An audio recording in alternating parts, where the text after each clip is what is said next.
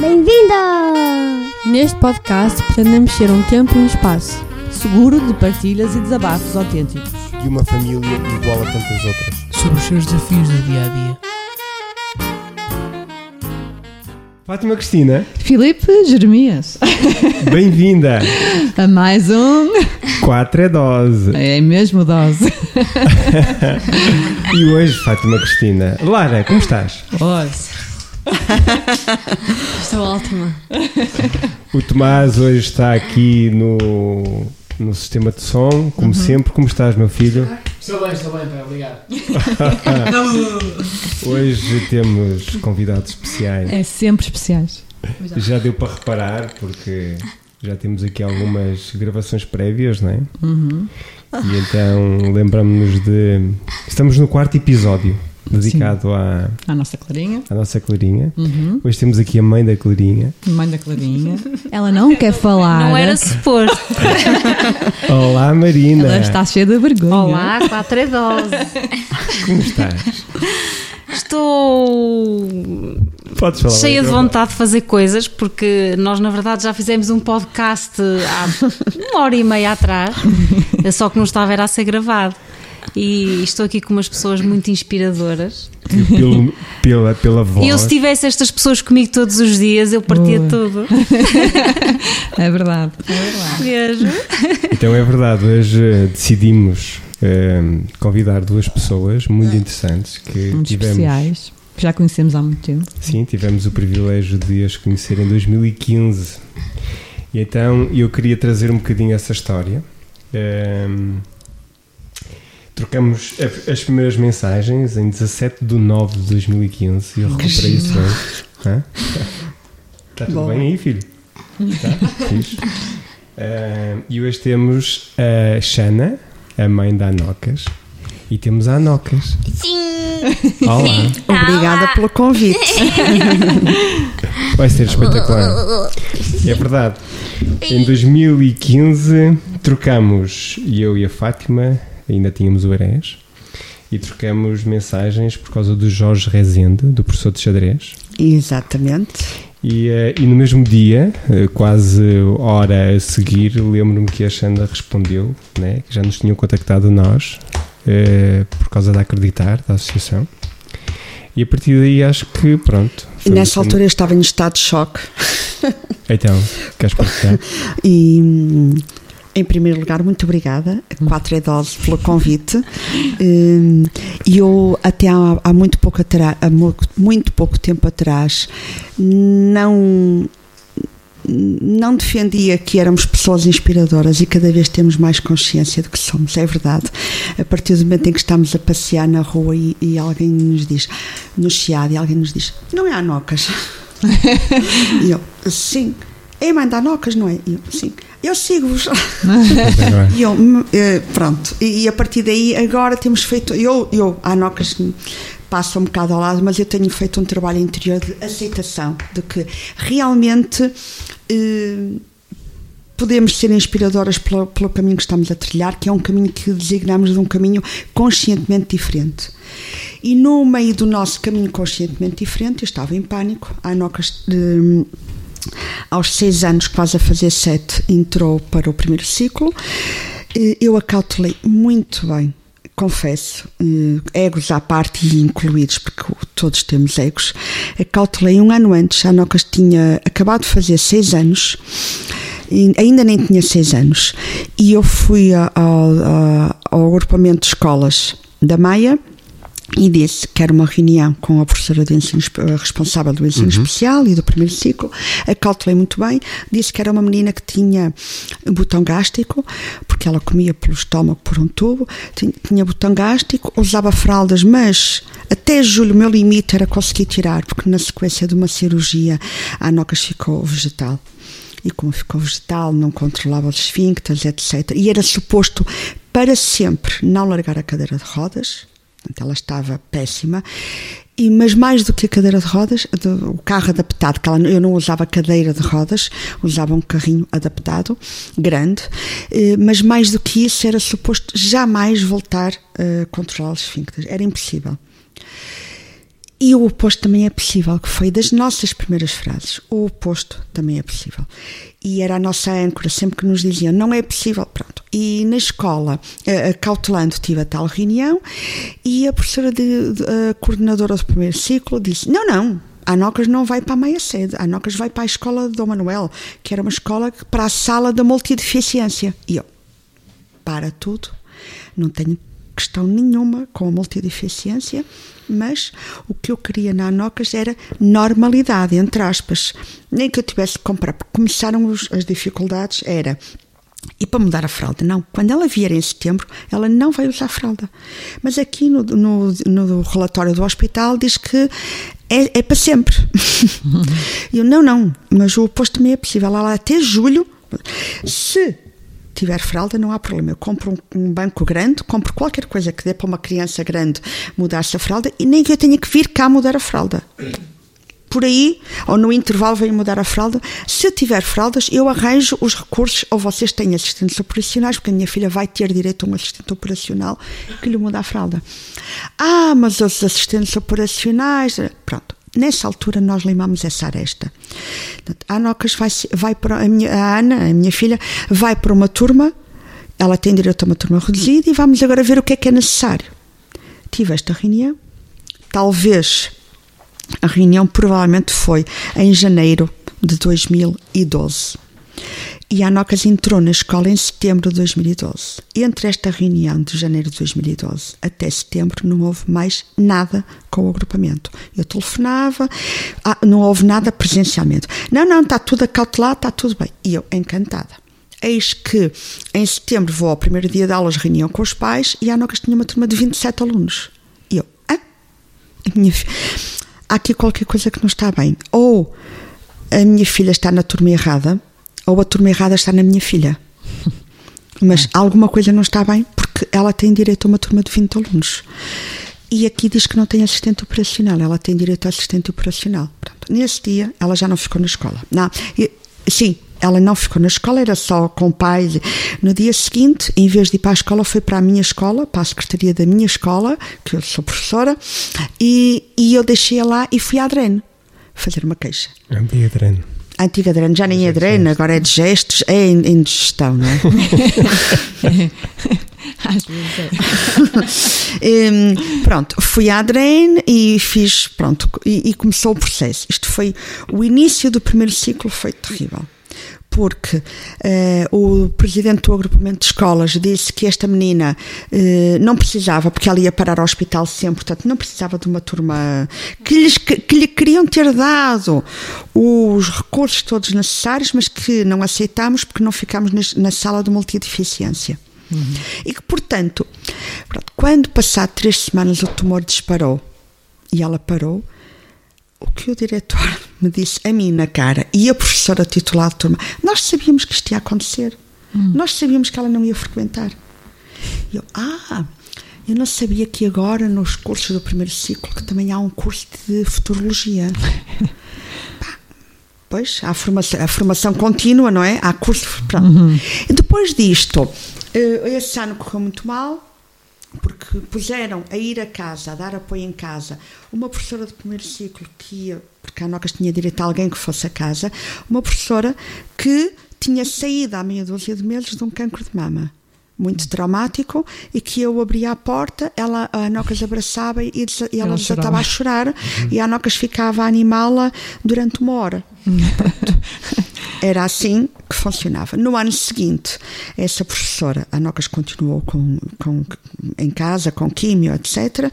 No ano seguinte, essa professora eh, resolveu mostrar que era valente e que já não ia acontecer igual. Então desatava aos berros com a Nocas constantemente e a Nocas tem hipersensibilidade auditiva e não aguenta. Ela pode falar muito forte, mas não aguenta que lhe falem muito Fala forte. Hum, e então era e ficou muito agressiva, muito bruta, pronto. Eis que eu vou à, à, à Adrena outra vez e pedi uma reunião com o ensino especial pela segunda vez, segunda queixa, pronto. Eu sou uma colecionadora de queixas. Devo ter um, eu devo ter uma patologia qualquer que coleciono queixas na Adrena, no hospital, em todo lado.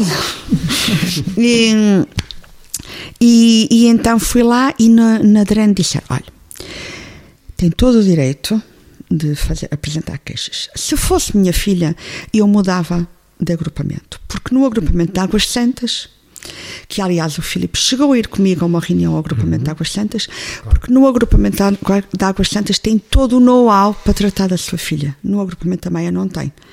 Então, olha, já, já estamos a incorrer em algo muito grave, porque se no agrupamento da Maia não tem, quando eu inscrevi a minha filha no agrupamento da Maia, dever-me-iam ter dito Claro. Não temos os recursos necessários, não estamos, pronto, não conseguimos, não estamos preparados. Pronto. Eis que a Anocas vai para o agrupamento de Águas Santas no ano seguinte e pá, foi traumático. Mas, mas foi, foi horrível, absolutamente horrível. Eu já nem sei se ela esteve lá dois anos ou três anos, sei que foi horrível porque ela esteve pai no ano 2013, não, 2014, 2015, e nesse ano letivo eh, apareceu uma professora de ensino especial que ia punhar a fazer fichas. Fazer fichas. Pronto. E, eh, e para mim fazer fichas não é, não é tabu nenhum, nem é proibido, nem é nada, desde que as fichas façam sentido. Não é? Pronto, nem- e as fichas não são de terapia ocupacional e não são para entreter. E há nogas que não escrevia e tinha muita resistência hum, a usar a mão, a mão esquerda para escrever, porque ela é desta, etc. Pronto. E eu pensei: não consigo, não consigo, eu tenho que fazer qualquer coisa.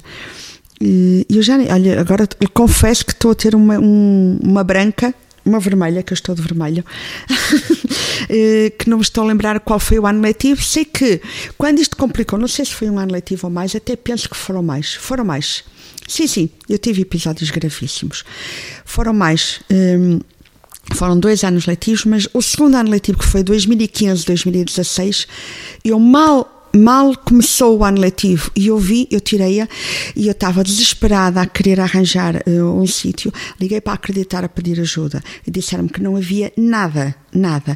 Até que o professor de xadrez da Anocas disse: Não, não, olha que há umas. Não, mas acreditar disse que não tinha primeiro ciclo. Olha que eu estive lá, olha que tem.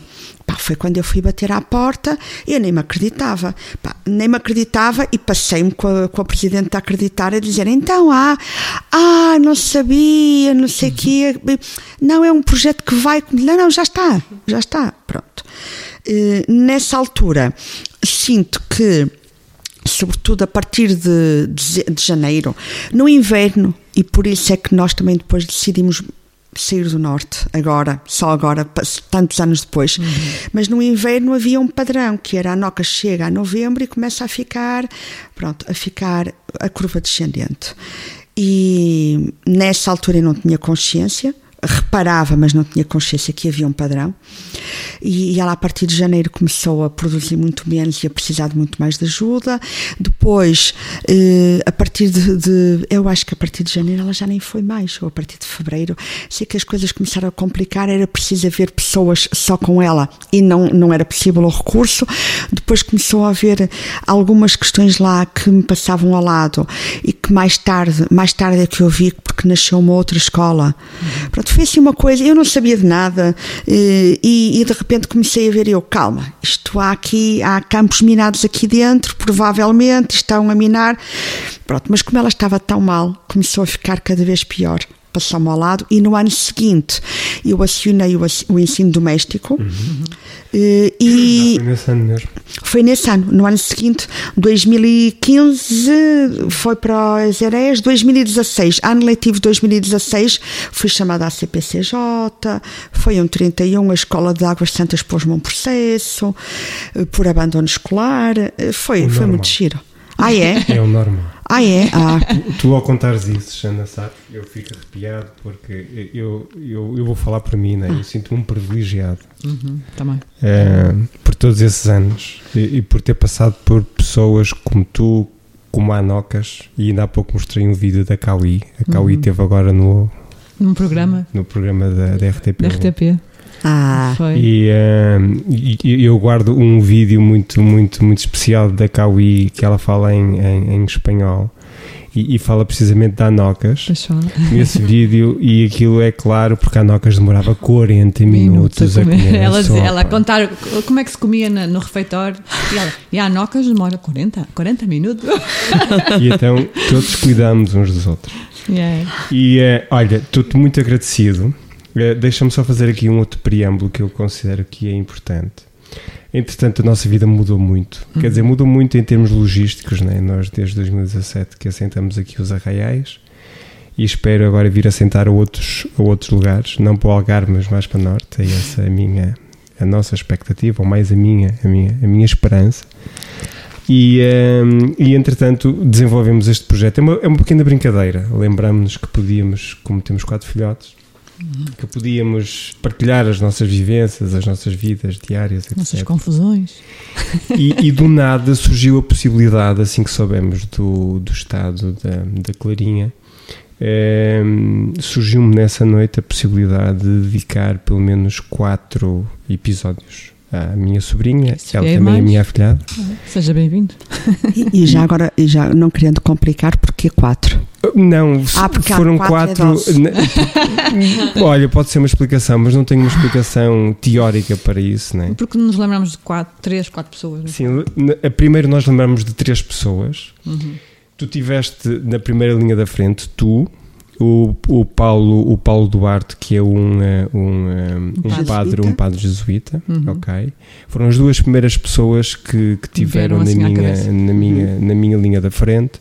E depois no dia a seguir a Clarinha contactou-me a dizer que tinha ouvido o podcast da prima.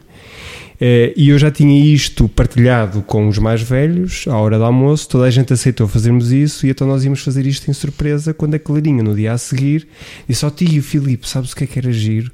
Era giro fazer eh, um podcast eh, sobre isto que eu estou a vivenciar e eu gostava de partilhar. Ah, E então aí ela foi a quarta pessoa, porque nós queríamos fazer apenas três episódios, é mais ou menos isto, em termos teóricos. E ela foi a quarta pessoa que, obviamente, foi a segunda pessoa a gravar, a gravar o. E por que fazemos isto, né? Eh, e aqui aplicamos um bocadinho a intenção para hoje, a intenção para todos estes, estes, estes episódios a que lhe dedicamos. Eh, Existe aqui várias explicações. Eh, um- uma das grandes explicações, se não a principal, é que nós pretendemos de facto contribuir para a cura da Clarinha, ok? E como é que se pode contribuir para a cura da Clarinha? É sobretudo com aquilo que eu considero, eh, primeiro, trazer pessoas inspiradoras, ok? Que ajudem a, a partilhar o seu caminho. E porquê pessoas inspiradoras? Que ajudem a construir aquilo que eu muitas vezes me refiro a uma caixa de ferramentas. Uhum. Uh, nós já podíamos ter gravado este podcast contigo há hora atrás. contigo, era mais eh, contigo. quase com- há duas horas. era contigo e com a Marina. Para mim bastou isso. Para mim bastou isso. Mas eu também sinto que as pessoas que ouvem eh, estas, estas conversas, que pessoas são essas? Não me importa eh, que sejam muitas, mas são algumas pessoas, nomeadamente pessoas que estão no grupo eh, que faz luz a todo, a, todo, a todo este caminho, porque a cura da Clarinha é também a nossa cura. Claro.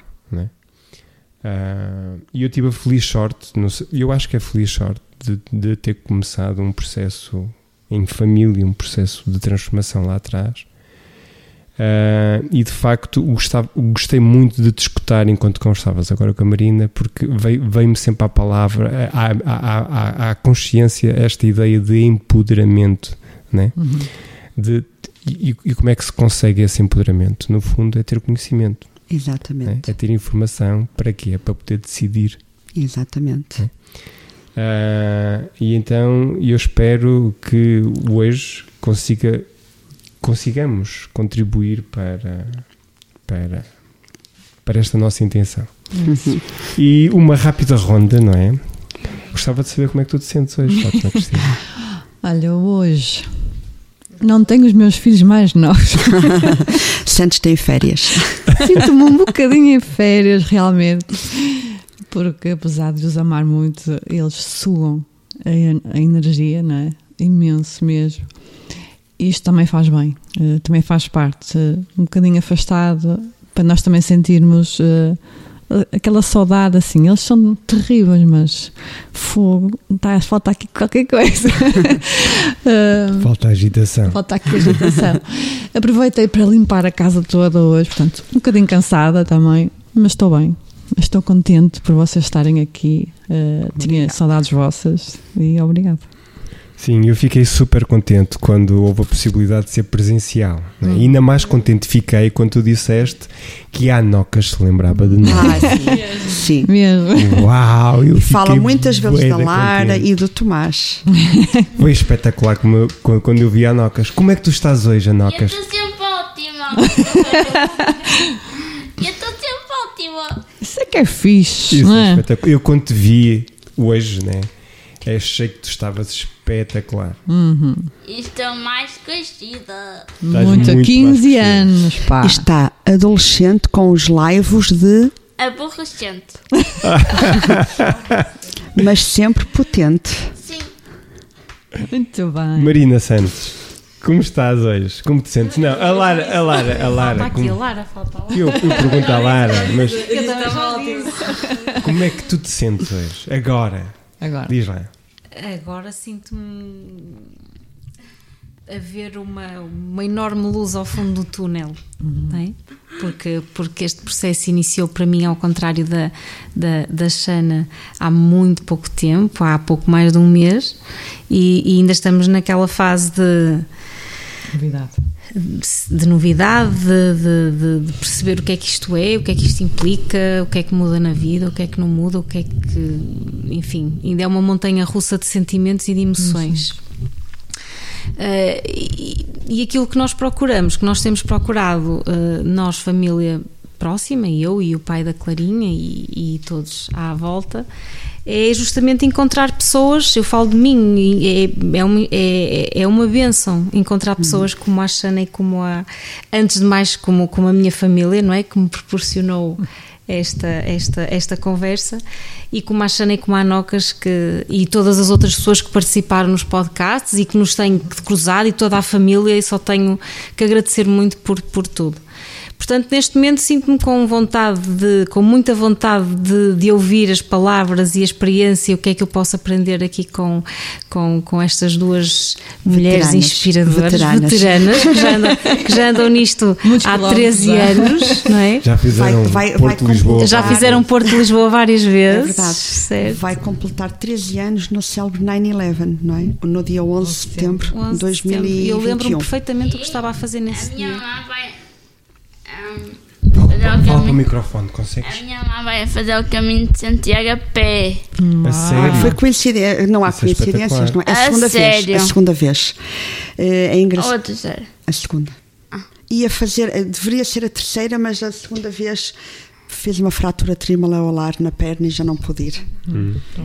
Eh, eh, E eu, eu terei também, espero, uma para fazer a Fátima. E eu e mais uns quantos. Ah, e eu, não, mas por acaso isto não tem a ver com promessas, não tem a ver com. Eu andei para aí 20 anos a querer fazer os caminhos de Santiago e de repente houve um dia em que os pais de, um, de uns alunos meus disseram: Vamos a Santiago, temos vagas, queres ir? Eu quero. Eh, e pronto, e fui. Andei para aí 20 anos a não ir e a querer. E agora reparei, eh, estava. Vou completar. eh, Eu tenho 28 anos e meio em cada perna e vou completar A minha sempre e vou completar 29 anos em cada A minha perna. mãe diz sempre isto. 29? Será que é 29? Não é nada, eu vou completar nada. Eu vou fazer 54. É menos, é 27 anos em cada perna. Vou completar 27, tenho 23 e meio em cada perna. E hum, para aí.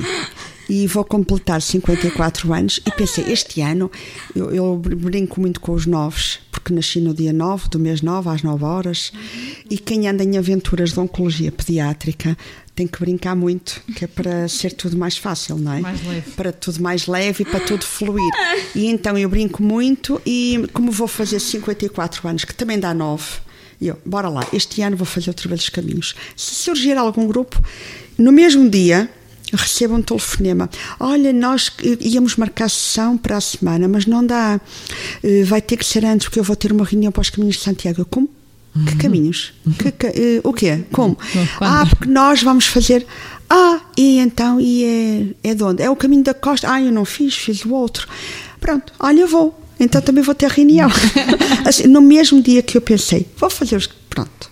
Este- O universo é. A abundante. minha mamãe Tal, se nós E- estivermos atentos, não é? Isso. está maluca. Tá a minha maluca. mamãe é maluca. Olha, mas eu é ainda não maluca. disse é como é que eu estava Pronto, hoje. eu ia-te perguntar Ah, isso. pois. Ia-te perguntar como E é eu que tu estou te muito sentes. feliz, sinto-me mesmo feliz, um bocado cansada, porque tive uma grande. Os nossos dia a dias são sempre com os imprevistos. Eh, tivemos. O, o- o carro que eu estava a conduzir, que não é nosso, é do meu pai, Ah. teve um acidente. E então estivemos três horas à entre polícia e preencher a declaração amigável, não sei o quê. Então eu sinto-me cansada, mas estou mais feliz que cansada, como diz a Nocas. Aprendi com ela que nós, apesar de estarmos cansados, podemos estar Podemos felizes. estar felizes, claro então eu estou mais feliz que cansada e estou muito contente de rever Tantas os, os quatro, quatro é dose, que na realidade não é nada, é seis é que é dose. seis. São seis, são seis. mas nós, nós somos uns santos, os quatro. Eu, eu. Ah, E tu, Lara, como é que te sentes? Como é que tu te sentes, Lara? falar ao microfone, a sério. Eu sinto-me super feliz por, por estar com vocês. E estava cheio de saudades vossas e quando, Ah. e quando disseram que iam ver presencial estava Yeah. super ansiosa por, por, por vos ver, Nera. E estou super feliz mesmo. Muito obrigada, obrigada. E porquê que a Lara fica ruborizada ao falar ao microfone? Não sei. vergonha. Sim. Não sei porquê, não é? A Lara está a fazer um percurso muito bonito também. Uhum. E o podcast só dedicado a ela foi muito giro. Ah, Só foi ela, qua- quase ela, quase ela a falar, né? E tu, Tomás, como é que te sentes? Ah, não, o, o micro- ainda, ainda não temos a capacidade. Ainda não. Ainda não dá o podcast para. Sinto-me bem hoje, sinto-me bem. Ah, então ouvir o Tomás lá Tomás no hoje não está para falar Tomás muito. hoje não está para falar muito. Muito bem, hoje a Marina é que vai fazer as perguntas todas. Ela não sabe. Passa para cá. Não. E estive a tomar notas de algumas coisas. E, e olha, eu não trouxe copianço. Não, eu também, eu também não trouxe. Eu nem eu, sabia para o que vi. eu tirei algumas notas, né? sobretudo notas que é não existem doenças, existem doentes, Certo. não é? E, e pois eu agora acho que também já nem existem doentes. Nós Doentes. vamos tirando. E eu acho Vamos sempre Ah, reformulando as coisas, não é? Não existem doenças. Existem. Ai. Ai. doentes. Sim. Isso é espetacular. E outra das coisas que eu também tirei, e porque eu, tam, eu, eu, eu- já sabem que para mim foi um privilégio conhecer-vos e acompanho, pelo menos as redes sociais têm essa capacidade de a gente nos podemos acompanhar mutuamente. Alguns li que o diagnóstico é apenas um diagnóstico, não é? O nosso foco é que determina a nossa realidade. O foco é a saúde e não a doença. Eu aqui, toca, aqui tive o, o, o, eh, eh, a amabilidade, assim, acho que é a melhor palavra para acrescentar qualquer coisa, que é, eu diria que o nosso foco, neste caso, é a cura, não é? Ahm, cura de quê? Então eu gostava, e acho que isso podia ser importante, recuarmos há 13 anos atrás, não é? Uhum. Curiosamente, quando nós recebemos eh, assim a primeira notícia de que, de, de que a nossa sobrinha tinha feito uma, um TAC e que aparecia lá uma massa, estávamos num jantar de amigos aqui em casa e, eh, e não ficámos descansados até que nós, os seis, estivéssemos juntos, só para apaziguar as nossas almas, não é? E, eh, e porque sabíamos que alguma coisa de, de menos positiva podia, podia, podia acontecer. Ahm, e, e a primeira pessoa que me veio à cabeça, a primeira pessoa, foi a Anocas mesmo, do género assim, eh, porque no dia a seguir foi muito, muito intenso emocionalmente, né? Eh, com o meu pai, com o meu irmão, com a minha cunhada. E, e porque é que me veio à cabeça a Anocas? Ahm, porque esta ideia de prognósticos, né? É, é, é, uma, é uma- é estúpida. eh, É, não faz muito não sentido. faz sentido, né? E veio-me porque Porque eu recordo-me que foi diagnosticado um tumor aos dois anos e meio a Nocas, né? Uhum. E vocês já estão nesta aventura há 13 anos. Queres partilhar um bocadinho como é que foi lá atrás? Hum, eu tinha. Eu comecei a sentir que algo não estava bem no Brasil. Estavas no Brasil? Estava no Brasil quando senti que algo não estava bem, mas achei que era o jet lag. e o jet lag tem costas largas, não é? A Nocas começou a ficar com umas tonturas e andava meio. O primeiro, o primeiro momento foi ela começou a ficar intolerante. Eu tocava-lhe e ela desatava: Bateste-me, pequenina, tu deste uma palmada, mas assim, uma coisa de nada, só lhe toquei. Eu, eu não tinha consciência, porque felizmente nós não temos consciência das, das doenças, não é? E de- não é? Muita coisa. É, é um, é um mundo novo para nós. E como não sabia que ela estava com uma hidrocefalia ativa, não sabia, então eu tocava-lhe e aquilo é como tocar num peixe de, de um aquário, no vidrinho de um aquário. Se nós tocarmos no vidro, o peixe fica louco, porque o som é amplificado e era assim que a Noca estava. E, e eu pus logo IP5. Portanto, a Nocas começou a ter a alcunha de Mas agora é IP5. A25. E P5, que era tolerância zero, porque ela estava com a tolerância zero. E eu, em vez de lhe dar uma bofetada, uma palmada, não sei o quê, eu disse: Ah pá, Anocas, tu estás IP5, tu és IP5. Porque sempre que eu, eu, eu qualquer coisinha estava-lhe a vestir, eu vestia, e ela ficava logo, não sei o que, não sei o que mais. Pronto. IP5 e aquilo acalmou uma alma de imediato. Eu relaxava. Eu queria insultá-la, chamava-lhe IP5 e estava tudo bem. Pronto. Depois as coisas foram mais complicando porque nós viemos do Brasil. Eu, eu fui lá dar umas aulas. Eu fiz mestrado em Psicologia da Música e tinha ido lá apresentar mestrado e dar umas aulas na UFBA, em Salvador. E quando cheguei, a Noca estava pior. Ela lá tinha uns dias menos. eh, Para o final, eh, estava na praia, etc. E estava muito bem disposta. E eu, é o jet lag, já está a ficar melhor.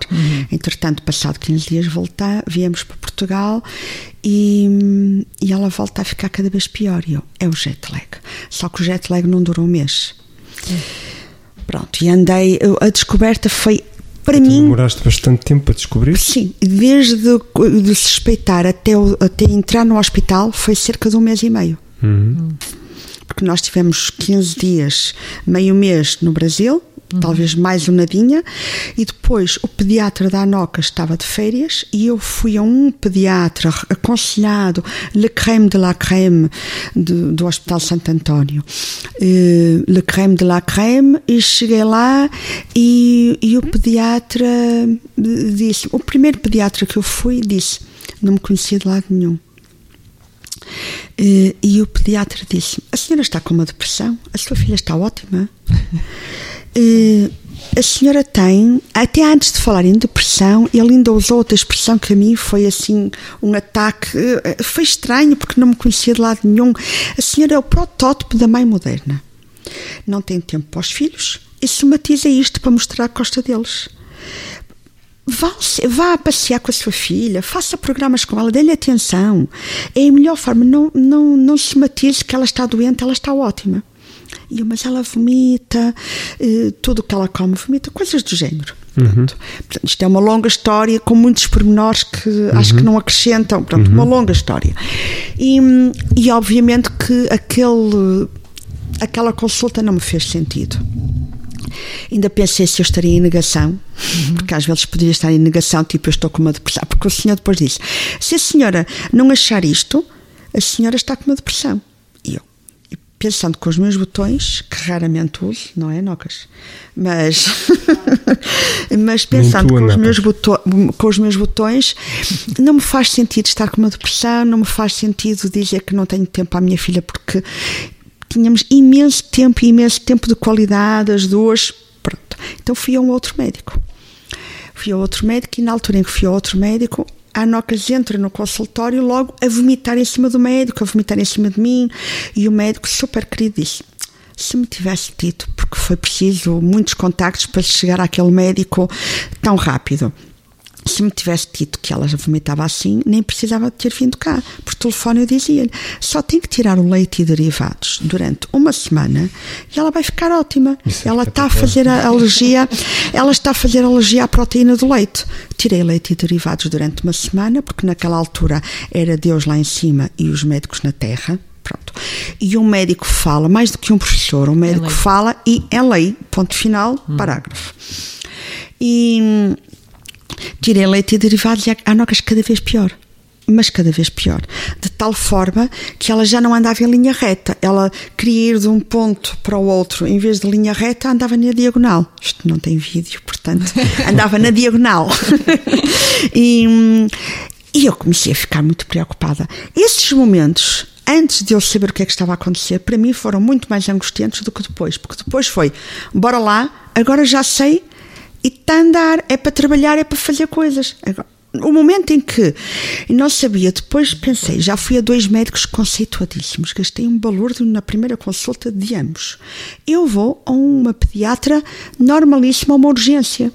E fui a uma urgência de um hospital pá, Trofa Saúde, algo do género, e aparece uma, uma, um- uma pediatra já idosa. Pronto, a senhora, na realidade, já poderia estar a dar apoio aos netos e a fazer ações do que estar ali mesmo, mas, mas tudo bem. Mas, ah, pelo menos, foi melhor, mas foi muito melhor, foi uma benção.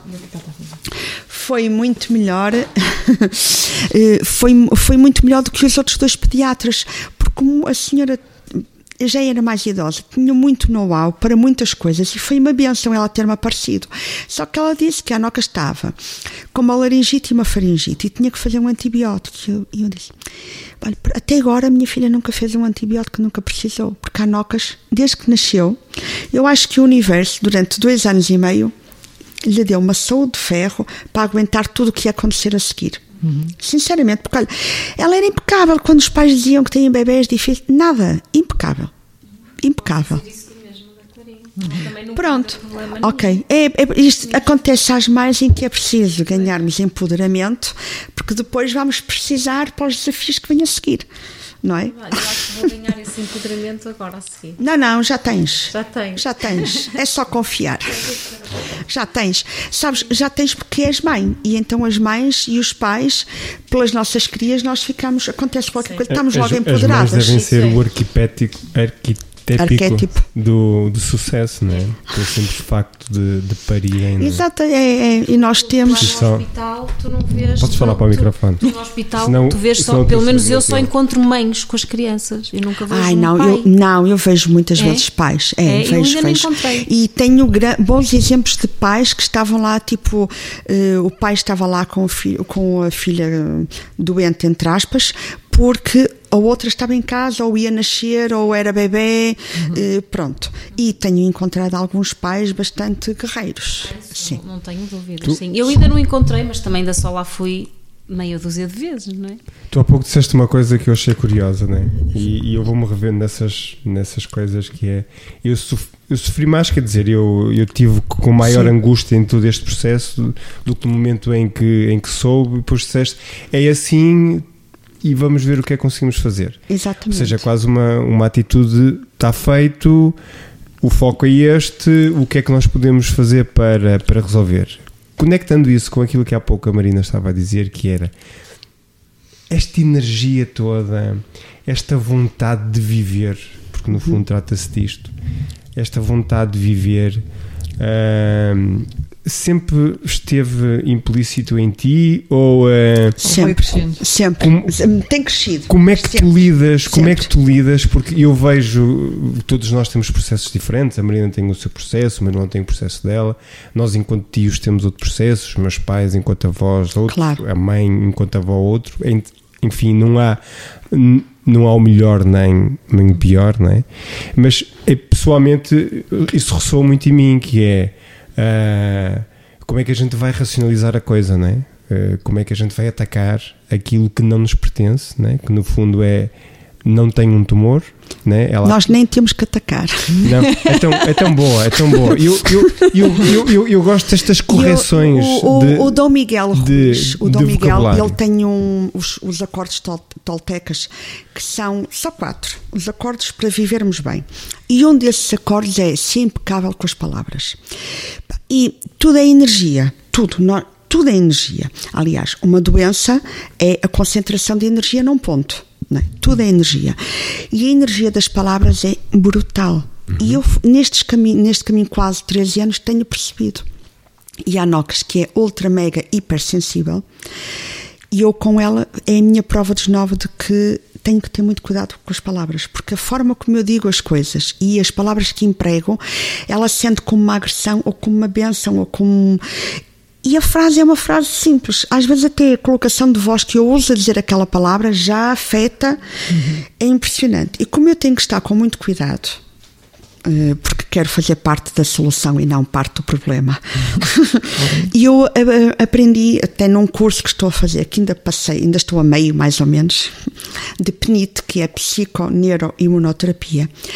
E nós temos que ser muito cuidadosos com as palavras, porque as palavras lançam uma energia. E, por exemplo, se eu disser que sou doente, eu já estou convencionalmente, socialmente, a aceitar algo. Não é? eu, eu não sou doente. A No- a Nocas não é doente. Em- à, à espera de uma melhor parte. E, e paciente também não gosto, que eu também já falámos sobre isso, porque paciente cultivas a paciência. Eu também não quero que tu tenhas paciência a mais. Porque a paciência, às vezes, a paciência é a ciência da paz. Mas se temos muita paciência, não agimos. Ficamos ali na paz, hum, Na paz e não agimos, não é? Eh, pronto, e ficamos muito estáticos. E eu prefiro o impaciente, não é? O impaciente. In paciente, não é? O impaciente não de não paciente, mas impaciente de a brincar com o não paciente e ao mesmo tempo impaciente que é dentro da paciência. É, portanto, estamos assim, in, Eu in, gosto, eu gosto muito destas correções de vocabulário, também me revejo nisso. E a nossa primeira conversa com o Paulo Duarte foi precisamente quando ah, a gente vamos ultrapassar o problema. E ele foi muito cirúrgico aí. E não é ultrapassar, é atravessar, Atravessar. o problema. Pois, ou, No ou- sentido exatamente. de ultrapassar. Ultrapassar eh, re- requer Contornas. uma, ultrapassagem, não é? Pois. Não, não passas pelo problema, não é? Ultrapassas. E o atravessar, pá, é para o meio do furacão. Ou seja, acabas por Exatamente. enfrentá-lo. Às vezes até podes dissolver o problema e nem tens que o atravessar, não é? Que é outra forma de ver. É que às vezes nem tens que atravessar, nem que ultrapassar, nem nada. Só tens que deixar tudo ocorrer, só tens que deixar a vida existir. E o problema deixa de ser problema e já não tens nada para ultrapassar. Já não ou tens para nada atravessar. para atravessar e já não tens nada para lutar, porque hum, a vida é tão mais simples do que nós a fazemos. Só temos que deixar as coisas acontecerem e, e pronto. E, e ver a missão. E por isso é que quando conheci a Marina, a palavra missão veio logo à baila, porque nitidamente acontece esta aventura, não é? Eh, nós falamos muito, já há muito tempo que deixamos de falar em doença ou isto aqui. É uma aventura, porque é uma aventura. E falamos em caminho porque é um caminho, não é? E esta aventura surge para mostrar eh, que há algo que a, que a Marina, que a Clarinha veio cá fazer a esta vida, não é? Que se propôs. Eh, e normalmente estas aventuras não vêm só para a pessoa. A Marina, a alma da Marina, escolheu este caminho. Pode ser muito difícil, hum, Clarinha, aos 13 anos, ouvir, se ouvires este podcast alguma, alguma vez, pode ser muito difícil eh, para a Clarinha e para os pais ouvir que escolheram, aceitaram, etc. Mas nós somos muito mais do que o nosso corpo físico e a Clarinha que deve ser um ser incrível e que nós vamos conhecer. Hum, eh, veio cá mostrar que tem uma missão e a missão é dela e não é só dela, também é de todo o contexto familiar. E num terceiro círculo também é de todo o contexto de amigos. E num quarto círculo, porque nós não estamos sozinhos, é de todo o universo. Porque o universo só está curado quando está curado o último ser que não, que não tem saúde, não é? Ou que não tem, que está em doença ou etc. Hum, E, e, e, no fundo a doença é só um pretexto. É só um pretexto para fazermos mudanças que não tínhamos coragem de fazer. Só. Tu, Só. tu, isso, Só. isso- Mais nada. Isso quase que me in- introduz aqui a, a ideia não do porquê, mas então o para quê. Sim, nós temos um vídeo Consegues pequenino que eu gostava. Eu tenho, eu temos um vídeo pequenino, adorava, não sei se conhecem, tem um minuto e pouco. Eu sei, eu vi, o que está no site. que está no site. Uhum. E esse vídeo sempre que somos entrevistados, eh, e eu tive uma vez num programa do Porto Canal, que era um programa que estava ligado à espiritualidade, e foi muito giro e muito importante a participação nesse programa, porque estive com um padre da Igreja Católica, estive com um ortodoxo, tivemos com vários eh, pontos de vista diferentes em termos de espiritualidade e de religiosidade. E, e há sempre hum, a pergunta de: e nunca se sentiu culpada por a filha ter filho? Não. Nunca me senti culpada, nunca me senti desde o início, também, se calhar porque o nosso agregado familiar é só de dois, o agregado base.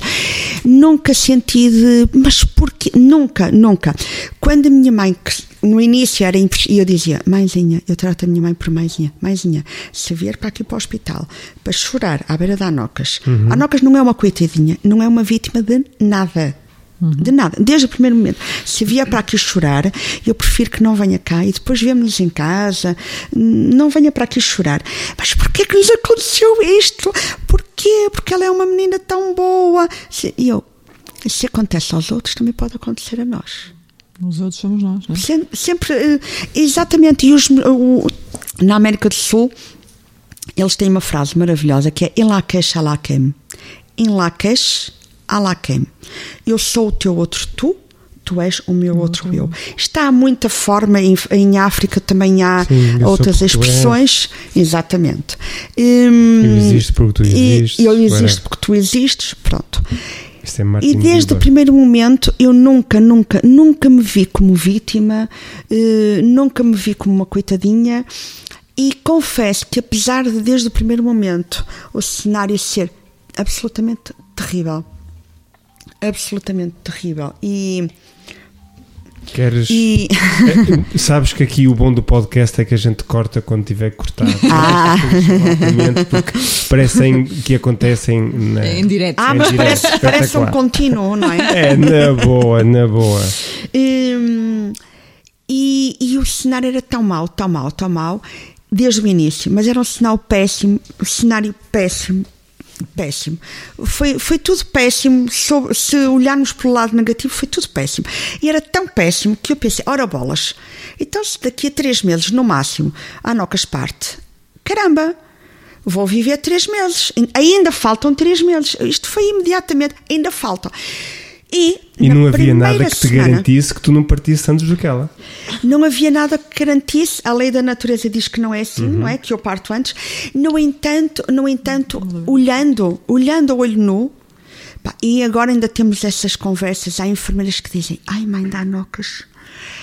Quando a mãe da Anocas brincava com ela em 2011 e ela só ria com metade da cara e ela não enchia e parecia que estava, porque ela, aqui não há câmara, não é? Mas ela estava toda, parecia um vegetal e ela só sorria com um olho e o outro olho não sorria e sorria com- e ela parecia um zombie e a mãe da Anocas brincava com ela como se no dia seguinte ou como se daí a um mês ela pudesse estar viva na mesma e ela não ia estar viva e nós até olhávamos para uns para os outros com pena mas realmente ela ainda está cá. Pronto. E hum, eu estava internada, Marina, mais ou menos, ainda estava há menos tempo que tu. Eu estava internada com a Anocas, eu digo, eu estava, nós estávamos, e nós ficámos sempre internadas, porque nós pais estamos em semi-internamento, é a grande verdade, porque nós podemos vir cá fora e eles não vêm, não é? Eh, pronto, nós estávamos i- internadas e eu estava a brincar com a Anocas e estávamos a partir a rir. Mas a Anocas estava nisto, no máximo, há uma semana, talvez menos, mas uma semana. E uma mãe começou a ficar muito incomodada. Uma mãe que estava num sofrimento atroz. E peço que me lembrem para falar da palavra sofrimento. Mas ela estava num sofrimento atroz. E aquilo era uma agressão para ela. Pois eu E ela- perguntar isso, se não achas que esse tipo de atitude para algumas Foi pessoas... uma agressão. É. Foi uma agressão porque ela disse: Tu estás-te aí a rir? Porque tu estás aqui há pouco tempo. Eu quero ver se daqui a um mês estás-te aí a rir. E eu, eu, eu não estava a rir. Pronto, aquilo era em open space, não é? Porque era uma enfermaria. Mas eu não me estava a rir para provocar ninguém, obviamente. E isso foi nítido e ela não estava a sentir que isto era para ela. Mas o que estava a incomodá-la é como é que eu podia estar a olhar para uma menina que estava com a cabeça toda ligada, que tinha feito uma biópsia. E estava-me a partir a rir com uma boca que a Anocas mandou. A Anocas disse uma coisa qualquer com imensa piada. Ela tem um humor muito british. E, hum, e então ela disse uma coisa com um humor e eu ri-me. E ela, tu estás-te a rir porque estás aqui há pouco tempo. Eu quero ver se daqui a um mês te vais rir. curiosidade das curiosidades que nós os dois, Filipe, também reparámos em datas e passado um mês voltámos a estar na enfermaria um mês e pouco, eu E e, essa mãe. E eu estava na mesma a brincar. E ela disse: Ai, como é que tu consegues?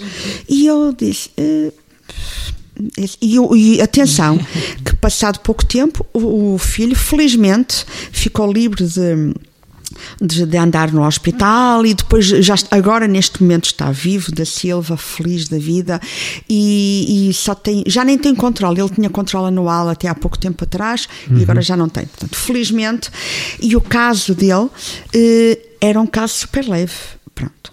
Mas é por isso que não há. Dizes não há super casos de- leve porque consegues comparar com aquilo que tu viveste e com o problema eu que digo anocas. super leve porque foi um caso em que conseguiram operar, tiraram o tumor. Yeah, ok. Eh, portanto, e passado nenhum ano, deixou de estar em contexto hospitalar. Mas foi tão curioso há pouco ouvir-te dizer. Primeiro pensavas uma coisa da Clarinha, mas depois quando soubeste, ah, isso é. Ah, sim. Do género, sim, tipo, eu estava. Ah. Tu não estás bem a ver o peso Ah. que tu tiraste, qualquer Ah, sim, coisa a assim. mim, a mim, a sério, a mim foi quando eu fiquei. Porque eu, eu, eu pensava, eu tinha depreendido que o, o tumor que está a viver uma aventura na cabeça da Clarinha, que estava alojado junto ao quiasma óptico e, e que poderia afetar o córtex frontal.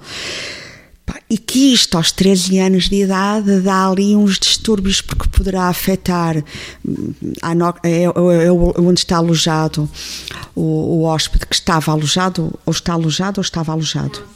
Estava cara dela estava. passado. Peço desculpa. Eh, estava alojado o tumo- o tumor que estava na cabeça da Anocas, estava a ocupar um espaço junto ao quiasma óptico e que afeta o hipotálamo, o tálamo, o terceiro ventrículo, córtex frontal e é um cocktail. Quando o Filipe me falou da sobrinha e eu começo a ver, por causa da idade, e eu começo a ver que na puberdade e na adolescência aquilo era um cocktail em termos emocionais. Pronto, era uma, digamos, quase uma bomba não detonada, eh, como dizem Mas olha que foi mais ou menos isso que pintaram o cenário, não é? Devo-te confessar que Sim. pelo menos é essa ideia que, que eu tenho. Queres partilhar, Marina? Anda lá. Não, isto, isto, isto num podcast não era meu. Ahm, sim, o cenário, o cenário foi, eh, foi assustador. Eh, primeiro, ela fez de facto um TAC, não é? E no TAC apareceu uma lesão. Ali na zona do cerebelo. E o primeiro feedback que eles me deram, estava eu com ela no, no hospital, foi que parecia, pela imagem, ser algo benigno que até já poderia vir de há muito tempo atrás e só agora se ter manifestado com, com o boom da, da, da puberdade, não é? Pronto, que era operável, eh, mas que era uma operação que tinha algum risco, que podia correr muito bem, mas também podia correr eh, muito mal. Pronto, ok. Mas ela tinha, tinha que fazer, passado dois dias, tinha que fazer a ressonância e aí é que eles iam ter a verdadeira imagem, não é? E a noção do que era. Assim foi, fez uma ressonância que lhe custou muito, de quase duas horas, porque ela não se podia mexer e já estava a bater mal. E até fez sem sedação? sem sedação. Pronto. Hum, e, hum, e depois, quando soubemos o resultado da ressonância, eu estava lá sozinha, foi a doutora Maria João que me veio dar o resultado. Eh, E eu senti logo quando ela entrou no quarto, já sabe o resultado, já sei, já sei, mãezinha, já sei. e eu, "E então? E ela, ai, venha aqui, não sei o quê, para eu sair da beira da clarinha. E eu perguntei, e então? Comecei logo a ficar agitada. A hiperventilar. É, é grave, é grave. E ela disse, é grave, mãezinha, é grave. Pronto, naquele momento, não é? Eh, fomos para uma sala, não é? Que, que a Caixana deve conhecer bem, aquela sala dos pais à entrada, e foi aí que ela me teve a dizer que, que, a, Clari- que a Clarinha, que, que o TAC só tinha mostrado uma pequena parte, uma parte do tumor, porque ele entrava ali para a zona do cerebelo, mas que de facto o tumor era. hum, vinha portanto na parte do tronco cerebral, explicou-me o que é que era que eu era hum, não, sabia, não é? O que é que era, que era Parece a zona chinês, a é? zona mais é mais célebre do corpo humano, é onde está o que é que comandava e portanto o que é que aquilo representava tudo. Hum, e eu estava sozinha com ela, não é? Naquela altura eu hum, não, não chorei, fiquei assim com uma espécie de, de- de nuvem. Eu parecia que nem estava a ver bem, assim tudo Choque à minha frente. E eu só quis saber, mas eh, disse logo que não era operável, que não havia, em nenhuma parte do mundo era possível operar. Ah, e eu perguntei, mas, eh, mas dá para tratar? E ela disse: dá para tratar, nós vamos tratar, nós vamos tratar. E eu perguntei, quis logo saber qual é que era o processo. Ela disse-me que os tratamentos não eram muito pesados dentro não é, do que é, porque Do eles depois contexto. têm que medir constantemente tanto o benefício, não é, o tratamento-benefício, e na zona em que é, pareceu-me a mim que se for, se eles, se eles entrarem com uma coisa, um tratamento muito pesado, que depois aquilo provavelmente ia ter outras, ela sei lá, se calhar podia deixar de, de de andar, de sei lá, de Então, falar, podia ter ali essa parte. afeta essa parte toda, exato, Falar equilíbrio, pois, talvez. Ahm, Pronto, e foi, e foi muito mal, foi, foi um péssimo diagnóstico, eu não quis saber. eh, Fiquei assim a olhar para ela e, E ela f- e abordou logo o assunto do prognóstico ou não? Ela não me disse eh, eh, eh, eh, tempos, não me disse. Pronto, eu, eu, eu tentei ir um pouco por aí, eh, mas ela não disse, não disse assim: olha, daquele aquele cenário, a Clarinha só tem. Não, não X falou tempo. sobre isso. Pronto. Disse que estavam em que havia, portanto, que ela estudava estes meninos com este tipo de tumor há mais de 30 anos, que estavam em parceria constante com todos os países e que, portanto, que, que, que a ciência também deu alguma esperança no sentido que a ciência estava em constante evolução e que a qualquer momento podia surgir qualquer coisa eh, e pronto, que podia ser, eh, pronto, falou assim um pouco. Ela até foi até foi uma médica que nos deu alguma esperança, por isso é que nós ganhamos ali eh, um- Uma afinidade. um- uma afinidade com ela. Pronto. Ah, pronto, e depois logo a seguir ela pediu-me para eu, para eu ir contar à Clarinha, ela já estava no quarto a chamar-me, não é? Porque ela já estava a perceber-se que havia ali qualquer ali. coisa, não é? Ahm, e eu tive que respirar fundo e tive que ir e fingir que, ó filha, isto vamos tratar, vamos, bora, vamos resolver. Pronto, e, e eu tive que segurar, eu naquela altura nem sei muito bem o que é que senti, eu não, eu não chorei, eu fiquei dura, sabia que tinha que ir à minha filha e a doutora Maria João disse-me assim, olha mãe, e eu vou-lhe dizer uma coisa, hum, não sei como, não sei explicar, porque eu sou da área da ciência, mas o que é certo é que as famílias mais positivas obtêm sempre melhores resultados. Isso é Portanto, grande eu preciso verdade. de si para tratar a sua filha. E agarrou-me assim no braço e fez-me assim. E eu, ok, vamos lá. E eu fui falar, fui para a beira dela, ela explicou à Clarinha, muito serenamente, não lhe disse que era uma coisa grave, disse que era uma coisa importante. Nunca mais me tu tens, tu tens aí uma coisa importante. Temos que tratar. Pronto, e foi aí, ela já, eles já vinham, porque já tinha havido uma reunião eh, na véspera. Eles já vinham com mais ou menos com a ideia do tipo de tratamento que lhe podiam fazer. Portanto, já vinham com a ideia de que a Clarinha teria que ser, iria ser operada, iriam fazer uma biópsia e iriam fazer ali outra, outra, outra, outra pequena situação na cirurgia para descomprimir aquela sensação que lhe dava direito aos, às tonturas e aos náuseas e aos, e aos vómitos, porque ela também foi, um dos primeiros sintomas foi esse também. Vómitos.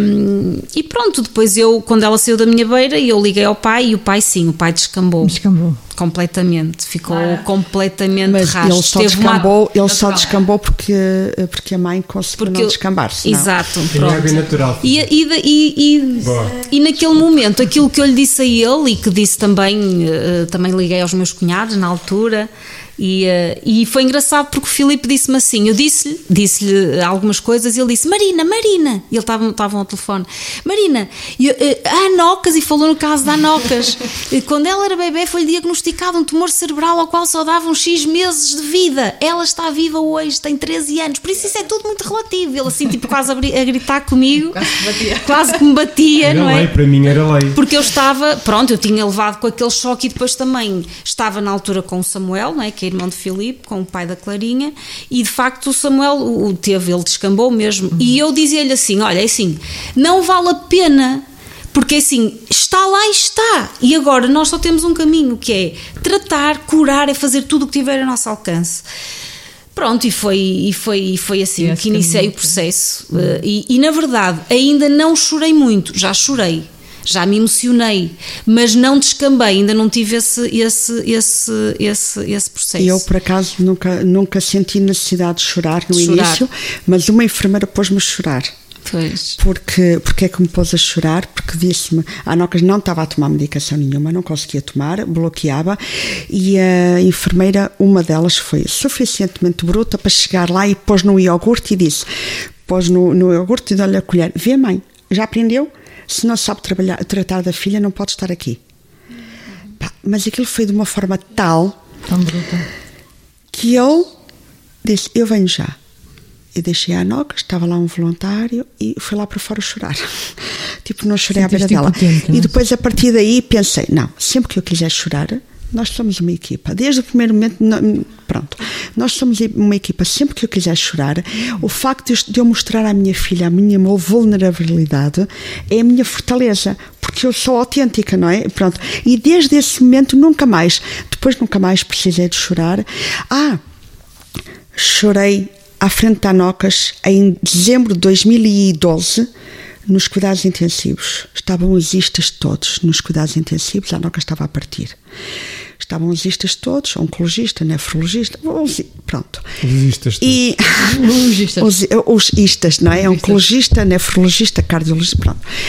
E, e disseram: vá lá despedir-se da Anocas. E eu, aquilo são, no- nos cuidados intensivos, há uma parte com os cortinados, assim, eu chego à beira da Anocas e, tinha, e aquela parte até tinha uma portinha, entro e a Anocas começa a delirar. Ela estava péssima. Toda.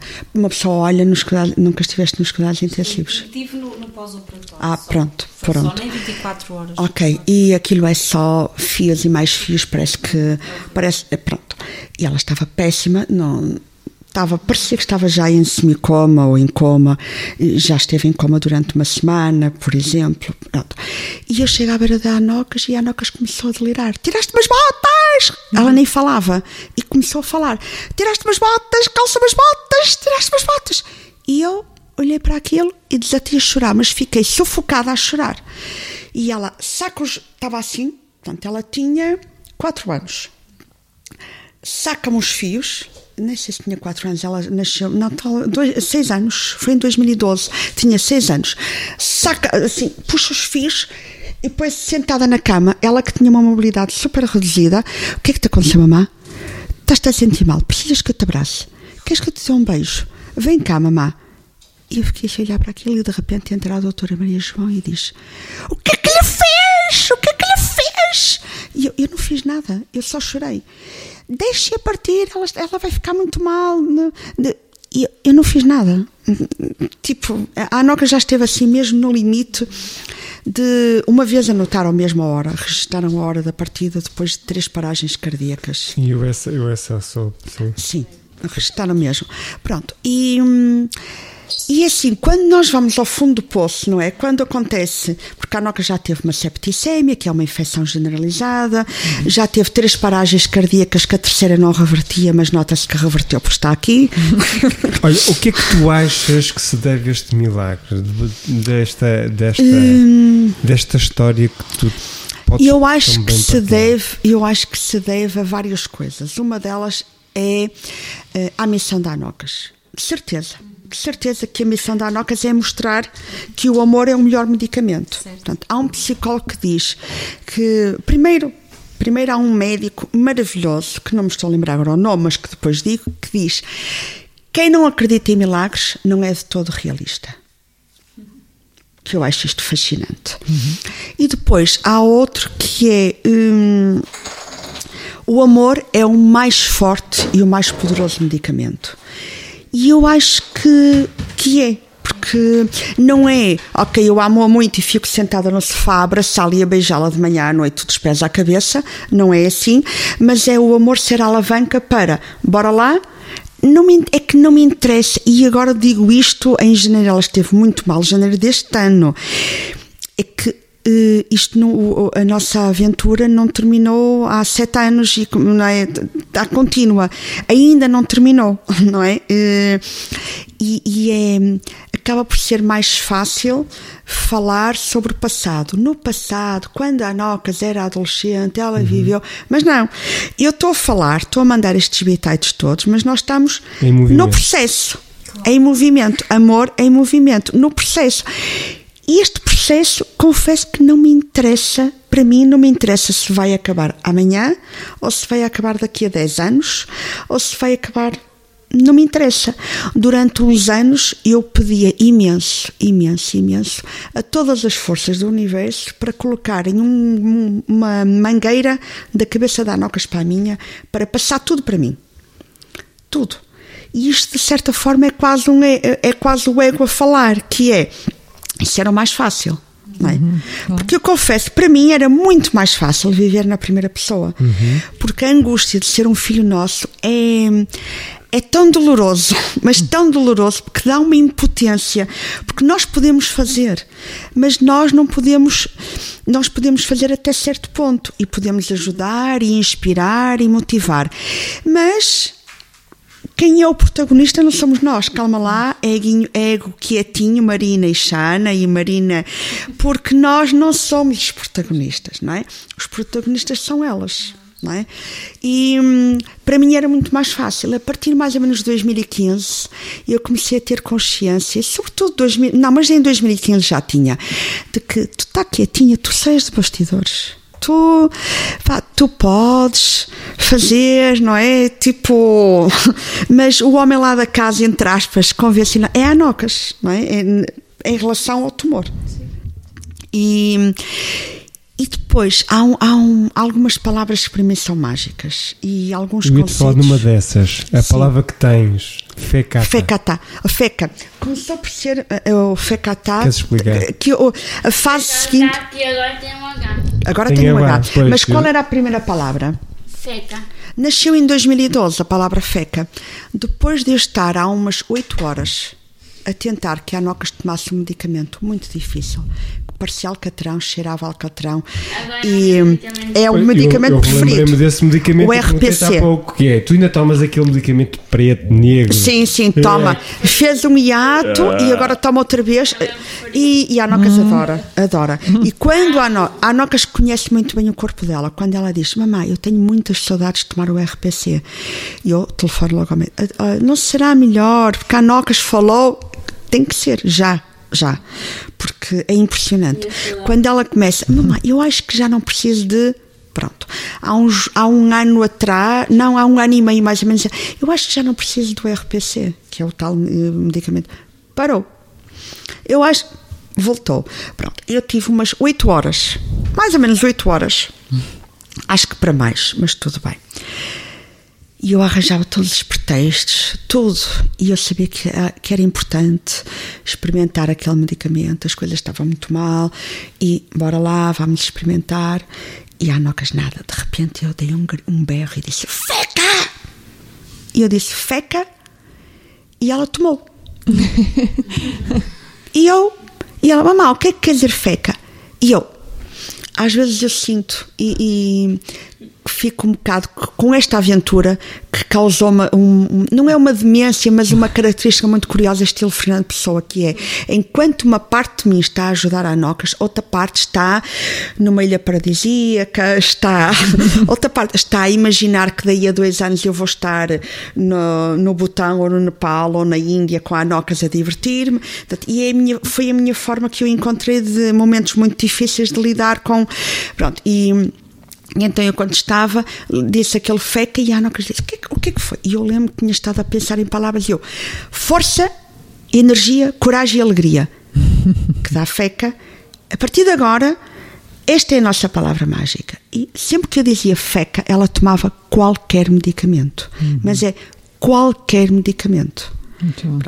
Passado para aí uns dois anos, um ano e tal, dois anos, há nocas que já nessa altura dizia que era pré-pré-adolescente, dizia, ai mamá, é preciso uma paciência para taturar. Ela não disse paciência, É, não é? Não. uma tolerância. A Nocas disse tolerância. Ai, mamá, é preciso uma tolerância para tatuar. E eu disse, então a nossa palavra mágica já não é feca, que eu não gostava nada do feca. Hum, então a nossa palavra mágica já não é feca, agora é fecate. E, e ela, porquê? Porque é força, energia, coragem, alegria e tolerância. Pronto. Eis que, passado uns tempos, não sei muito bem, talvez um, dois, tenho de ir ao Facebook à página por acaso, que tenho, eh, porque eu ia integrando as, as letras. A Nocas diz: Oh mamã, eh, é estranho, porque nós não temos amor na nossa palavra. E eu, claro que temos, porque tudo o que nós dizemos é com amor, mas não diz amor na nossa palavra. E eu, ah, então pronto, já não é fecate, que também não achava muita piada. É fecata. E ficou então com amor. Depois, hum, havia, houve uma altura em 2018, não foi para em 2018, 2017, aí sei, porque hum, no último internamento nós já tínhamos o H. Hum, a Anocas disse uma coisa qualquer e. pá, os médicos dizem muitas vezes que a Anoca está em sobrevida exagerada, pronto, que não é possível. E, É um clone da Anoca. e, e dizem também que a Anocas não vem nos livros e a Anocas diz que vem noutros livros. E eu, quando, quando ela diz isto, muitas vezes eu comecei a trabalhar com ela a questão da humildade. E disse pronto, que é certo que ela está a fazer um, um trabalho brutal. Brutal. E a prova dos nove é de que está cá, não é? A prova dos nove é de que está cá e cada vez melhor. Está a fazer um trabalho brutal, mas. E o mas nem sempre é mau, mas. E está a fazer um trabalho brutal e faz parte desse trabalho brutal trabalhar a humildade. Pronto, trabalhar que cada um faz o que pode com os recursos que tem na altura e com o que sabe, e, e então a palavra, a Anocas disse: então, se temos de trabalhar a humildade, a nossa palavra tem que ter a humildade lá. E eu, pronto, então é fecatá. E achámos muita piada porque é fecatá, fecatá, que é a fé cá está. Fecatá. A fé cá está. Mas só mais tarde é que reparámos que a fé cá está tinha a fé lá dentro. Pronto. E, e, e sempre, desde o primeiro momento, hum, a Anocas estava desde o primeiro nós desde que a Anocas nasceu eu brinco muito com rimas e quando lhe cantava para dormir quando era bebê Vendemos as palavras com a matrícula do carro. As matrículas do carro? Ah, É, sim. Sempre. E, e desde que ela era pequenina, que eu lia-lhe muita poesia e rimas, lenga-lengas, eh, eh, eu, eu adoro. E acho que passei esse bichinho para a Nocas. Esses bichinhos podemos passar. E esses podem ser bichinhos. As coisas boas podem ser bichinhos. e, e então começámos desde o primeiro momento, é assim, quando temos um cenário muito mau, não é? Então também temos de ter grandes recursos e grandes armas e grandes na altura pensar e tem- nós temos reformulado muito porque nós já chamamos coisas ao tumor e já insultamos o tumor na batata. pois porque, Eu já conheço esse da Kuna Matata há algum tempo. pois é eu porque nós tínhamos dado um nome ao tumor mas agora já estamos a misturar assuntos e vamos por partes Não, mas isso é em que parte espetacular. é que estávamos em que Não, parte estava. é que estávamos? Porque o, palavras o, o mágicas. tempo voa, né? Ah. O tempo voa, as palavras mágicas. mas Deixa-me trazer-te aqui. E, e porque também conversávamos antes de estarmos a gravar, né? A ideia da medicina convencional, né? Tem o seu papel. Ah, sim Certo? Ah, e nós não. Boa. nós estamos quase há 13 anos praticamente há 13 anos com a medicina co- convencional seja, também Podemos dizer que a palavra-chave é o amor, né? sim A palavra-chave para, ultra, para ultrapassar, para atravessar, para Dissolver, dissolver, diluir. whatever, né? É, é o para amor saborear, para tudo. para saborear. Também pode Eu ser. digo saborear porque estas aventuras têm, têm os seus ganhos secundários. E um ganho secundário é, em alguns casos, não é em todos, mas em alguns casos, unir muito mais o núcleo familiar, as pessoas. E por isso saborear. Saborear o carinho com que passamos a ter. E eu, eu devo dizer, depois não. Houve Quando as aventuras aí? são. Sentiste que houve mudanças aí? Houve mudanças num, positivo? num primeiro momento, sim. Depois a aventura foi tão grande, o nosso caminho, felizmente, é tão grande que as pessoas vão. Eu têm as recordo- suas vidas, não é? Ok. E, e é mais difícil. Mas no início Mas sentes que, dada, ou seja, mesmo eh, pelas dificuldades que os núcleos familiares atravessam, Sim. sentes que a questão da Anocas ajudou eh, a que houvesse maior coesão? No núcleo familiar, no caso da Anocas, não. Ok. No caso da Anocas, não, porque eu tinha que. Eu, não- eu não mentia aos meus pais de todo, dizia sempre tudo, tudo. Mas não, eles não vinham muito à nossa casa, porque a minha mãe chorava e, e o meu pai ficava completamente em estado de choque, ficava assim. Tipo, eh, não é? Ficava assim e a minha irmã chorava. eh, pronto, no, no início tentei protegê-los, é? tentei protegê-los em termos de amigos e, e alunos meus. Nessa relação de amigos foi incrível. Incrível, porque como eu- eles repararam que nós estávamos as duas sozinhas e faziam uma escala durante os primeiros tempos, os primeiros dois meses, mais ou menos, três meses, sendo otimista, eh, faziam uma escala e não era uma escala para virem lá para casa, mas tipo, ofereciam uma massagem e então ficavam com anocas para eu ir à massagem e, e havia momentos em que vinham e ficavam eh, um bocadinho para eu ir eh, lá para fora, porque. hum, porque e é engraçado que logo no início, no início, no início, a Fátima disse: eh, os, os nossos mais pequenos não estão cá, apesar de eu os amar, e não é apesar de eu os amar porque eu os amo, Sim, sim, é verdade. é necessário haver momentos em que eu recupero as energias. é? porque, nem é apesar, é porque, porque eu os amo. E então, porque eu amava muito a Anocas e, e precisava de me empoderar, que eu acho que é uma palavra do século XXI maravilhosa. E há palavras, há palavras que nos dão muito ânimo. A palavra empoderamento é um deles. Não é? Porque uma pessoa diz empoderar e até fica com as costas mais direitas e, e respira melhor. não é? Fica logo barriga para dentro. Eu, um- o meu professor de, de Madrid, de- de- do curso que estou a fazer, diz: o que não mostra não vende. E quando ele diz isto num contexto feminino, as mulheres ficam logo todas assim, barriga para dentro, mamas para fora, tipo, o que não mostra não vende. E ficam logo, tá. Mas tu consideras, por exemplo, que foi importante todos esses recursos extra-medicina convencional? Ai, não foi importante, foi. eh, foi fulcral. Fulcral. Se, e agora aqui eu digo com a autoridade da minha aventura de 13 anos, se eu vivesse apenas no contexto convencional, a Nocas não estaria aqui há muito, muito tempo. E digo isto com vale o que vale, em qualquer con- contexto, porque é a minha experiência de tudo o que eu vi. A partir do momento em que dizem hoje é o último dia, não é? E nós fazemos coisas diferentes e afinal o último dia já não foi ali. E, pá, e é assim, o fator sorte, a sorte dá muito trabalho. Eu, eu- há muito tempo que já achava e cada vez acho mais. Eu, como professora, já achava que a sorte dava muito trabalho. E, e agora, como uma má terapeuta, anocologista e mãe que está a viver esta aventura, é assim: quando dizem a Noca está cá, é uma sorte muito grande. É uma sorte muito grande, mas a sorte dá trabalho. E é um trabalho, é muito pesado. Muito pesado. Porque seguir caminhos diferentes é muito pesado. Às vezes eu ficava furiosa comigo, furiosa, quando a Noca estava nos cuidados intensivos e eu sempre a fazer coisas diferentes. E eu pensava, ai Xaninha, tu és tão parva, porquê que não aceitas? Deixa a Nocas partir, faz só o que o hospital manda, mais nada, não faças mais nada.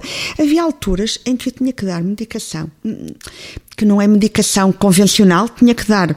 eh, hum, para mim era medicação porque são umas gotas de 15 em 15 minutos durante N tempo.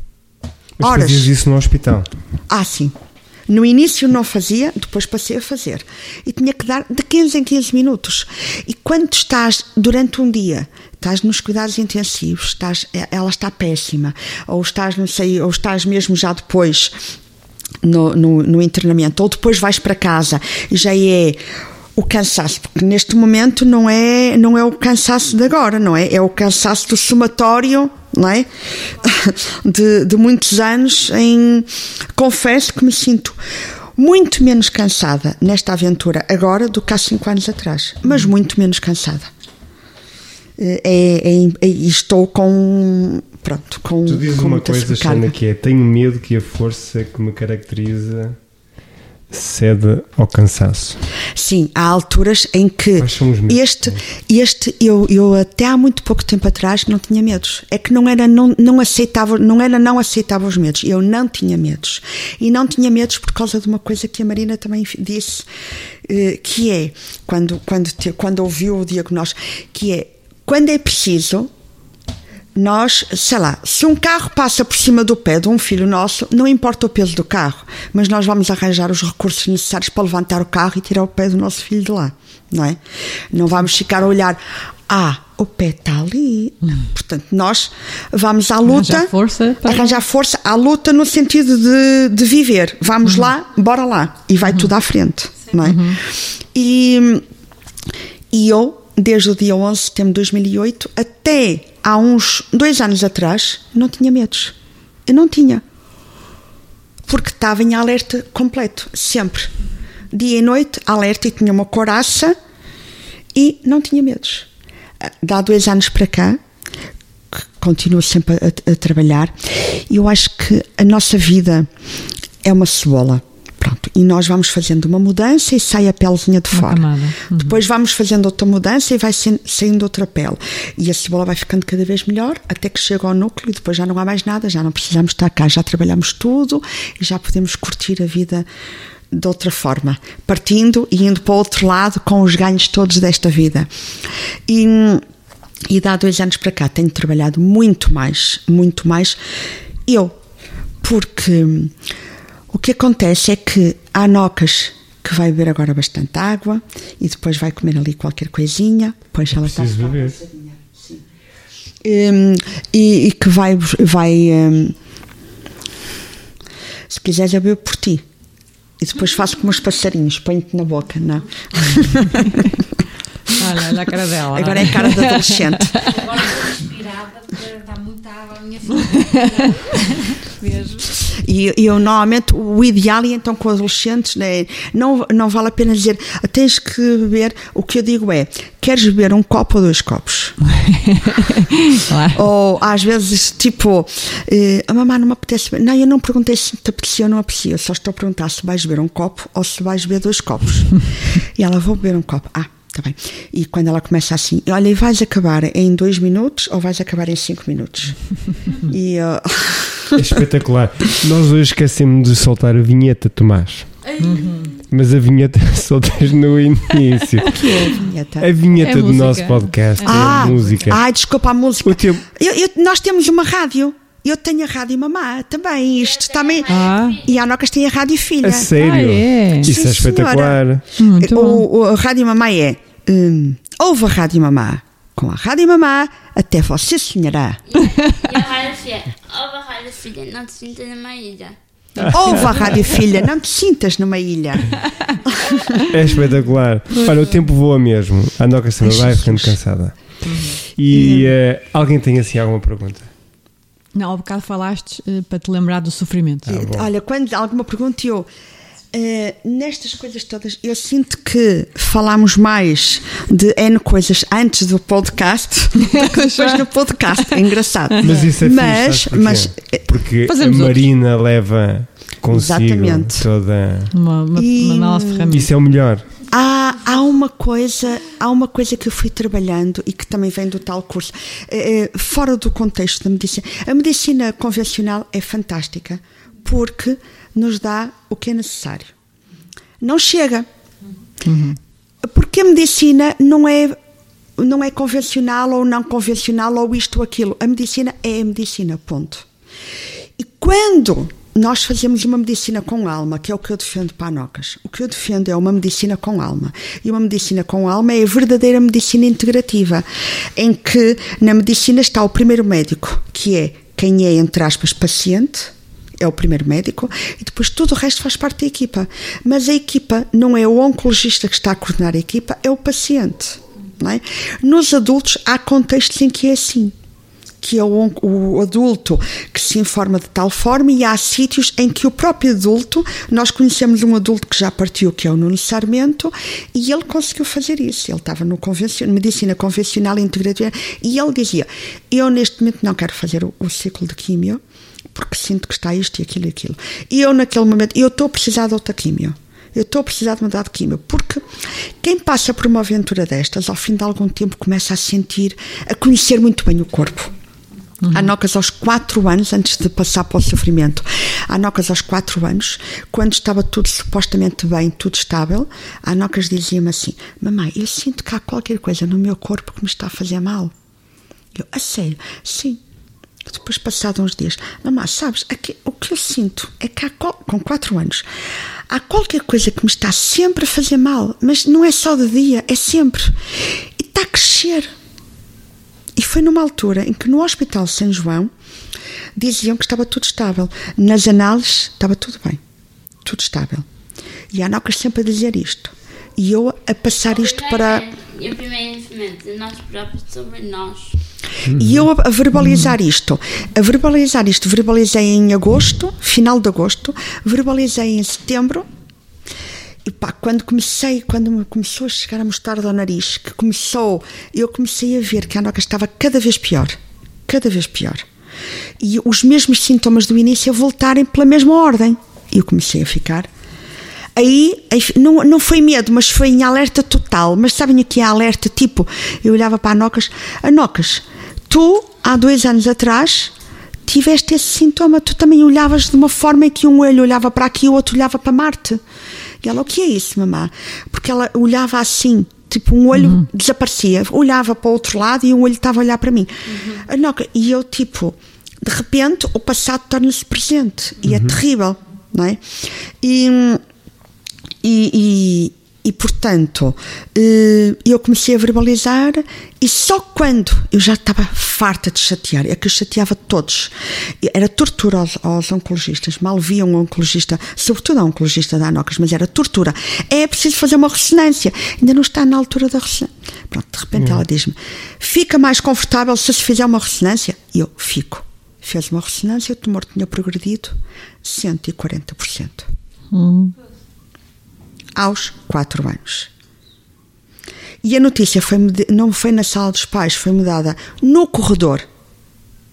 No corredor, passaram por mim e eu então, a médica, a oncologista da ANOCA estava, de, estava de, para um congresso e foi outra oncologista, a doutora Belcesse, passa por mim e eu então, já sabe alguma coisa? Ah não, eu nem perguntei, porque não era a oncologista da ANOCA, ela, uh, mamã, já veio o resultado. Tenho péssimas notícias para si, mas a doutora Maria João já disse que estava à espera, porque até disse que andava sempre preocupada. Portanto, está tudo confirmado. E eu olhei imensas vezes. Eu imagino um soco atacar os oncologistas quando me dão assim essas notícias sem, sabes, tipo, pá, eu vou dar um soco como se fosse um saco de boxe e vou ficar melhor. e eu ouço aquilo e eu disse: Pois, mas eu já digo isto desde agosto. Se em vez de ser em outubro, finais de outubro, se tivesse sido em agosto, provavelmente as coisas não teriam ter, tomado umas proporções tão grandes. Isso não importa. Eu, importa, importa, porque nós com as coisas de agora, nós conseguimos construir um futuro diferente. Só importa por isso. Claro que eu não vou matar ninguém a posteriori. Mas importa por causa disso. E tenho consciência, mas consciência muito consciente, que imensas coisas ótimas que acontecem no Hospital São João, nas crianças da pediatria oncológica, muitas são graças à Anocas ter sido candeia. Uhum. Porque ela passou, nomeadamente quando foi para fazer a gastrostomia, a gastrotomia de alimentação, o botão gástrico, para colocar, que foi um filme, tive pai três meses para conseguir convencer alguém a colocar, porque era, era impossível, e depois já não conseguia tirar, não deixava tirar, pronto. Mas há muitos ganhos que têm-se têm -se conseguido graças a ser candeia e graças a algumas reclamações que fiz e por aí fora. Isto tenho consciência. Uh, pronto. E, e o, o, medo, que agora já assumo que tenho medo, tenho medo e o meu limite são as convulsões, porque uma mãe estar sozinha com uma filha em casa e virem as convulsões é uma angústia muito grande. É uma angústia porque a medicação convencional que nos mandam dar para as convulsões é horrível. Eu não sei se é pior que a convulsão, porque a Nocas fica pedrada, pedrada, com uma moca durante 48 horas. Não era suposto. Pelos vistos, não é isso que acontece, mas na Anocas dá. É horrível. Dá esse efeito. E ela fica péssima, parece que está completamente pedrada. Hum, e eu não sei se fico mais preocupada com a convulsão, com o resultado da convulsão ou com a medicação. E felizmente tenho, ganhei recursos para fazer de forma diferente e não dar a medicação convencional e dar coisas super simples para parar a convulsão, como, por exemplo, uma tâmara pequenina que dentro tem óleo de coco e CBD. Uhum. Que tem, que tu injetas, que, que colocas. Tá, eu coloco no, na tâmara e ponho no congelador. Pronto, a tâmara é só o veículo para sim, ser o supositório. Sim, sim, E a convulsão para. E para de uma forma em que não dá. Pronto. Não é? E há recursos.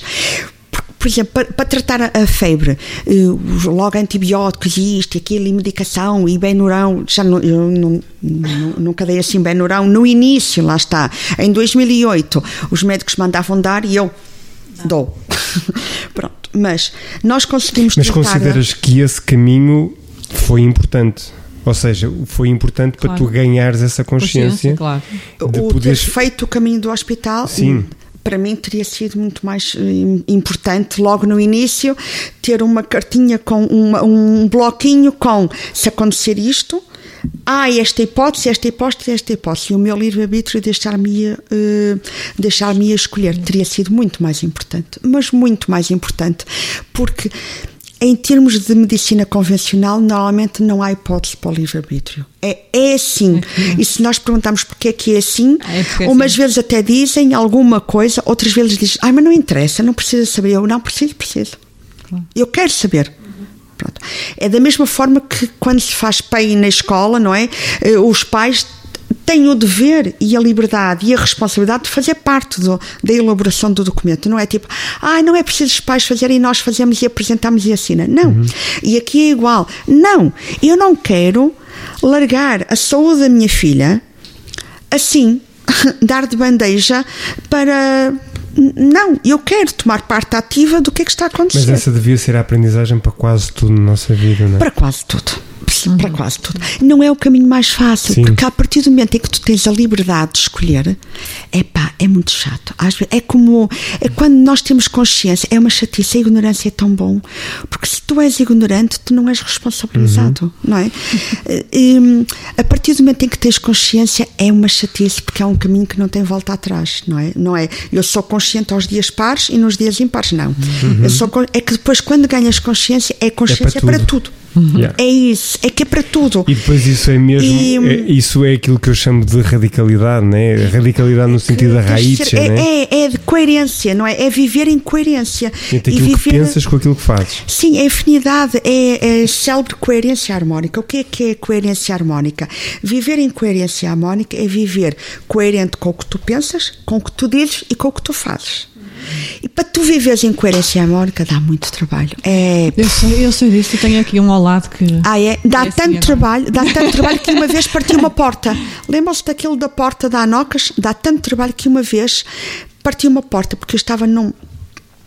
Deu um pontapé tão forte que até partiu a Para não dar um pontapé na Anocas e para não atirar a Anocas do nono, morávamos no nono andar, e para não atirar a Anocas do nono andar abaixo, a única hipótese que eu tive, e eu não é conseguia, maior do que a casa. eu não, eu não consegui, acreditam que eu não consegui, eu naquele momento não tinha recursos para lidar com aquela dor. Yeah. Porque eu, eu acreditava que a Anocas precisava de beber água, como agora, precisava e, de. e que está quase a acabar. Pois está. E que eh, estar quase a acabar é o estádio anterior a acabar. Eu também falo muito o estádio a, a sério, eh, a sério. E por exemplo, o não. A Anocas há, é- há muito pouca coisa que eu proíbo. Não ainda. Não, é assim. Ainda, é, Ainda. É assim, Yeah. há muito pouca coisa que eu proíbo, mas a Anoca está proibida de dizer não. O não vem sempre com o ainda, ou antes ou depois. Pois é. Pois é. Nós temos o tio Diogo lá de baixo, né? da, da tia Vânia, que também diz ainda. E ele é que me ensinou a dizer essa palavra. O não é que ainda, o, o não ainda. é tão pesado, e se o não vier com o ainda. eh, Torna-se mais leve. torna-se mais leve. tipo, eu não sou. Quando a Anocas diz, eu não sou capaz de comer isto. Eu, Ainda. Está incompleto. Ainda não sei. Ah, pronto, perfeito. Pronto. E, e, hum, houve uma vez que a dor era tão grande e que quando não se chora para diluir a dor, agora está melhor, porque agora eu consigo deixar fluir mais e não bloqueio. Mas quando a dor é, é muito grande, eu tinha que fazer qualquer coisa. Aquela dor era. E eu não a queria tirar no andar abaixo, achava que podia ser grave. Também não queria espancá-la, porque se eu lhe tocasse, se eu lhe desse um morro, eu, eu corria o risco dela cair ao chão. e- Assim, porque eu estava. Então dei um pontapé à porta da casa de banho da Anocas. Mas aquele pontapé, para verem, foi com uma violência tal que fez um buraco de um dos lados da Não passou para o outro lado, mas fez o buraco na porta. Estou a imaginar. Não, do outro lado não tinha o buraco. Estava mexido, mas não estava buraco. E a partir daí eu vi aquilo. Eu, eu vi, ela, eu vi aquilo e a Nocas ficou e fez tudo. E ela pensou: minha mãe está-se a, tá a passar, é agora, é agora, Passou-se. é agora, é agora. E ela, fe- na altura era pai fecata, não tinha o H. Fecata, mamá, fecata, fecata, pronto, pronto, pronto, estás bem, estás bem, fecata. E tomou tudo e fez tudo o que era para fazer, pronto. E eu depois olhava para aquela porta e eu até ficava enjoada quando olhava para a porta, porque eu via aquele buraco e lembrava-me, primeiro, das emoções que eu senti quando aquilo aconteceu. Portanto, aquele episódio estava sempre. E depois eu pensei, não, eu vou pedir um orçamento, eu vou mudar esta, vou mudar esta folha do lado de fora, esta parte da porta, eu vou mudar. Quando pedi o orçamento, fiquei logo situada. Era tão caro que pensei, não, não, não. Eu tenho tiro uma amiga. Não, não, olha, olha, não, eu tenho uma amiga que faz umas mandalas tão lindas, vai ficar uma mandala espetacular. E ali a aproveitar o buraco e fazer uma mandala vai ficar espetacular. E liguei à minha amiga e ela disse: Ah, eu vou lá e eu faço a mandala. E depois estava a olhar e imaginar que mandala é que queria pedir. E pensei: Não, não. Aquilo é a porta dos teus limites. Tu não vais fazer nada. Vai ficar sempre assim. E quando tu estiveres passada, olha para a porta. vais olhar para a porta Yeah, e vais boa. pensar como é que tu queres sentir-te. Queres te sentir passada, descompensada e sem recursos, como estava, como, que pode partir mais coisas, ou queres reagir de forma diferente, ou queres proagir, etc, etc, etc. E ficou a porta. E a partir daí adorei aquela porta. E quando vendi a casa, fiquei cheia de pena Porque de ficar sem a levado a porta dos. Mas, mas tirei uma fotografia. Olha, olha para a Pronto. foto agora.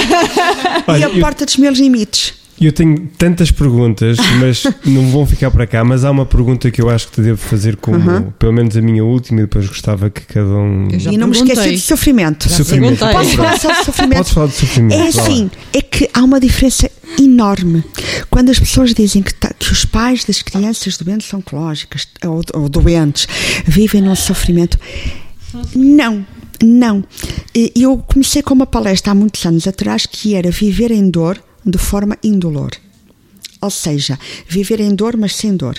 E depois refinei, e o refinado nem sempre é mau, não é? Porque o refinado pode, pode ser tóxico ou não. Comecei a trabalhar isto na minha cabeça e a ler mais, e é assim: a dor existe. Se eu te beliscar, Filipe, Podes eu, beliscar. eu vou-te causar dor. Mas posso ou não causar-te sofrimento. Mas dor causa. Sofrimento é se tu escolheres sofrer. Portanto, a dor, primeiro, a dor é real. O sofrimento é opcional. É que é mesmo. Há nocas desde pequenina que diz: Mamá, eu não, eu não tenho sofrimento. Quando, quando começam as minhas entrevistas, mas tu sofres, tens sofrimento. Primeiro ela perguntava: O que é sofrimento?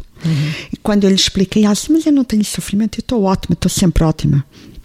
E depois eu expliquei-lhe que nós podemos ter dor, temos dor, não é? Eu preferia mil vezes ter uma vida mais fácil com a Nocas, eh, independentemente de aprendermos muito e de ser uma oportunidade. Ora, bolas é como nascer rico. As pessoas que nascem com muito dinheiro, pá, se calhar não têm tanta hipótese de fazer um crescimento espiritual como as pessoas têm que batalhar, mas ora, bolinhas que é bom, não é? É bom porque podemos fazer mais coisas, não é? Eh, pronto, e, e- e é assim: a dor existe.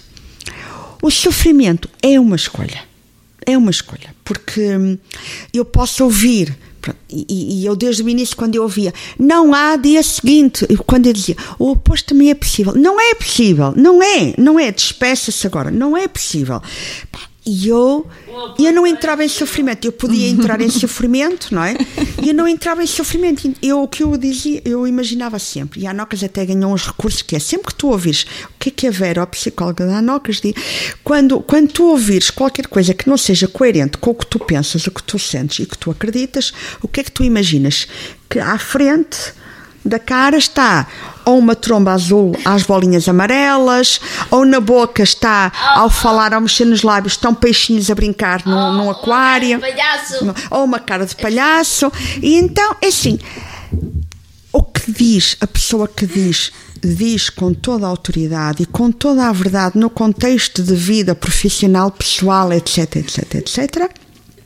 Mas aquilo é adequado depois à forma de cada paciente ou impaciente, de cada, de cada pessoa que está na aventura, de cada aventureiro.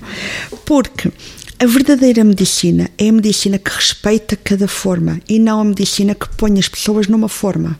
É como a educação. Uma É educação. como a educação, exatamente. É, é assim, é que nós não estamos a falar de saúde ou de educação, nós estamos a falar de vida. A vida é assim. A vida é assim. Claro. Não é? E por isso é que eu acho que é muito importante para quem começa numa aventura destas dissociar ou escolher. Ter a oportunidade de dissociar de uma fulana que é muito mais velha, não é? de, de dissociar. Ah! De dissociar o que é que é dor, o que é que é sofrimento. Será que eu estou verdadeiramente a sofrer? Se, se estamos verdadeiramente a, a sofrer, então que o façamos por escolha. Eu escolho ser assumir o arquétipo de vítima, porque aquele que sofre, foi- o Filipe, se eu lhe beliscar e ele ficar em sofrimento é porque ele escolhe ser vítima. Ele foi vítima nas minhas mãos, não é? Eh, se não escolhe sofrer, pronto, aconteceu e passou e andou. Uma coisa através do sofrimento é muito mais dolorosa porque a dor aumenta, não é? E a dor é exponencial, é? Aumenta e, e aumenta e começa a ficar no corpo todo. E quando a dor se, associa- se aloja no tronco cerebral é terrível. Porque quando a dor se aloja no tronco cerebral, eh, começa a, in- a entrar nas memórias antigas e fica a comandar tudo. Pronto, e afeta. E, e dá origem a dor mais sofrimento igual a medo. A medo, eh, e os medos existem, e o medo é ótimo, não é? Porque senão estávamos todos a tirar-nos das pontes, da ponte Dom Luís abaixo. o medo é ótimo, não é? E a noção de- dos limites é ótimo. Eh, mas com, com calma. E tu tinhas uma Não, pergunta. Ai, tinha, tinha tanto. Mas das duas podes escolher uma, né? sim. Que é. Tu estás com um ótimo aspecto quando eu te vi. Ah, para não falar de anocas, né? Sim, sim. São as duas. E olha que a ótimas. Nocas hoje está, está um bocadinho cansada. Ela ficou.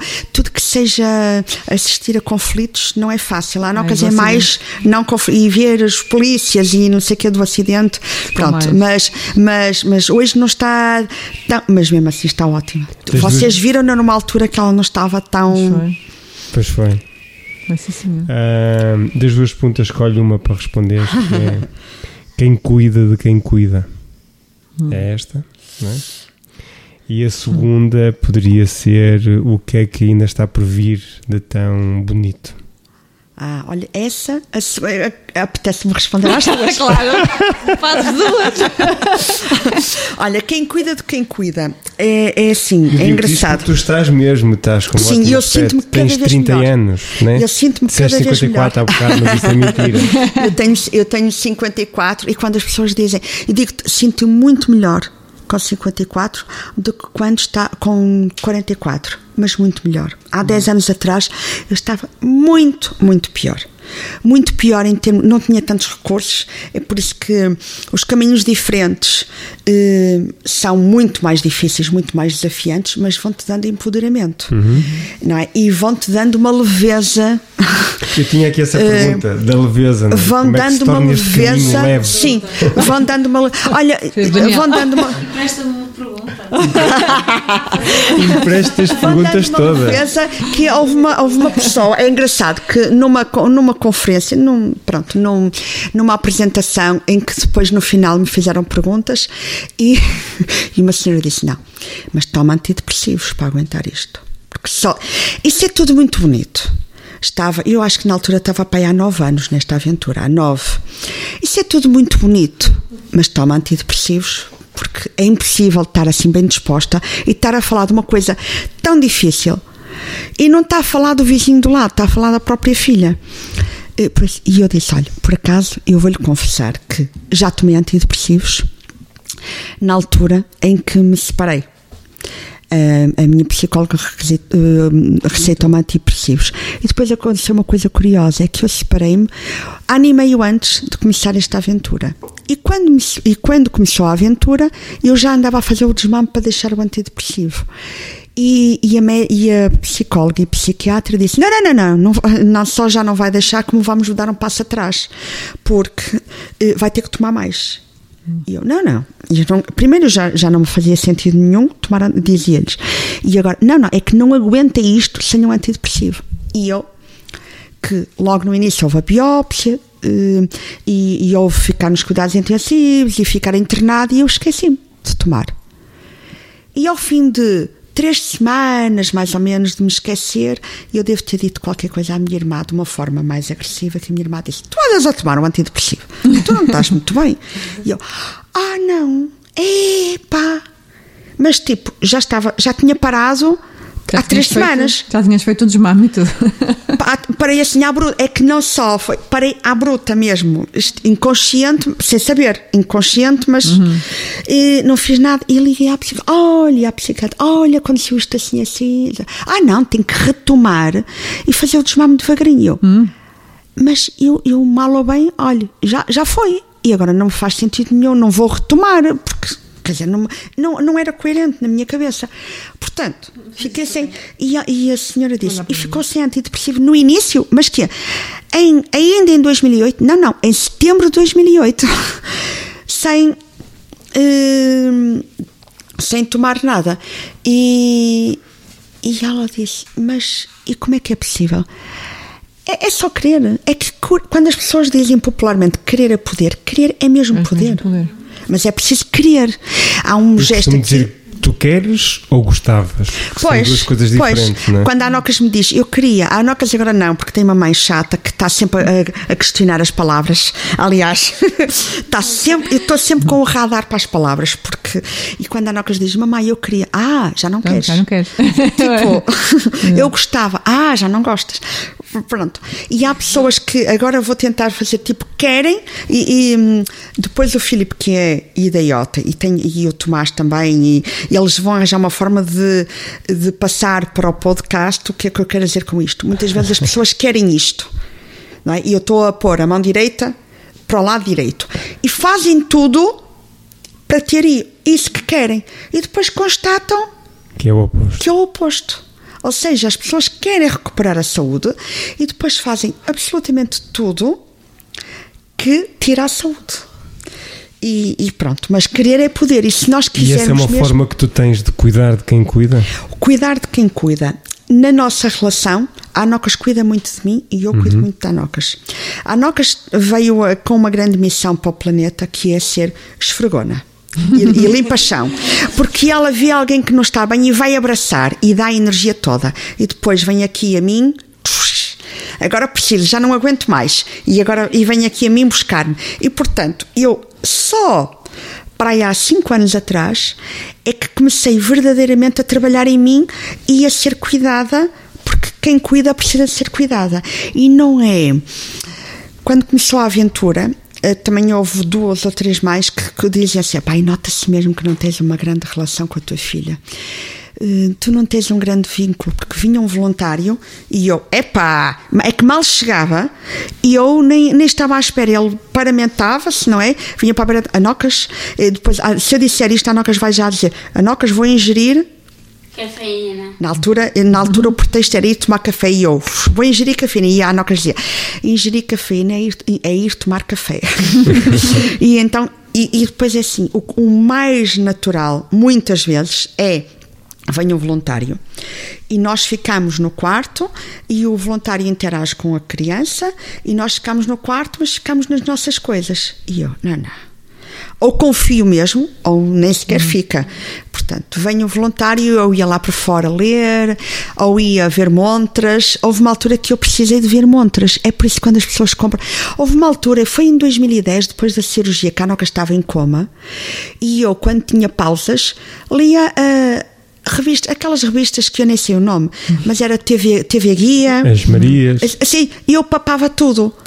A sério, epá, era espetacular. Foi, foi durante pai, uma semana. da- Pois, porque elas esteve em coma uma semana. Durante uma semana, eu alternava isso com estudar braille.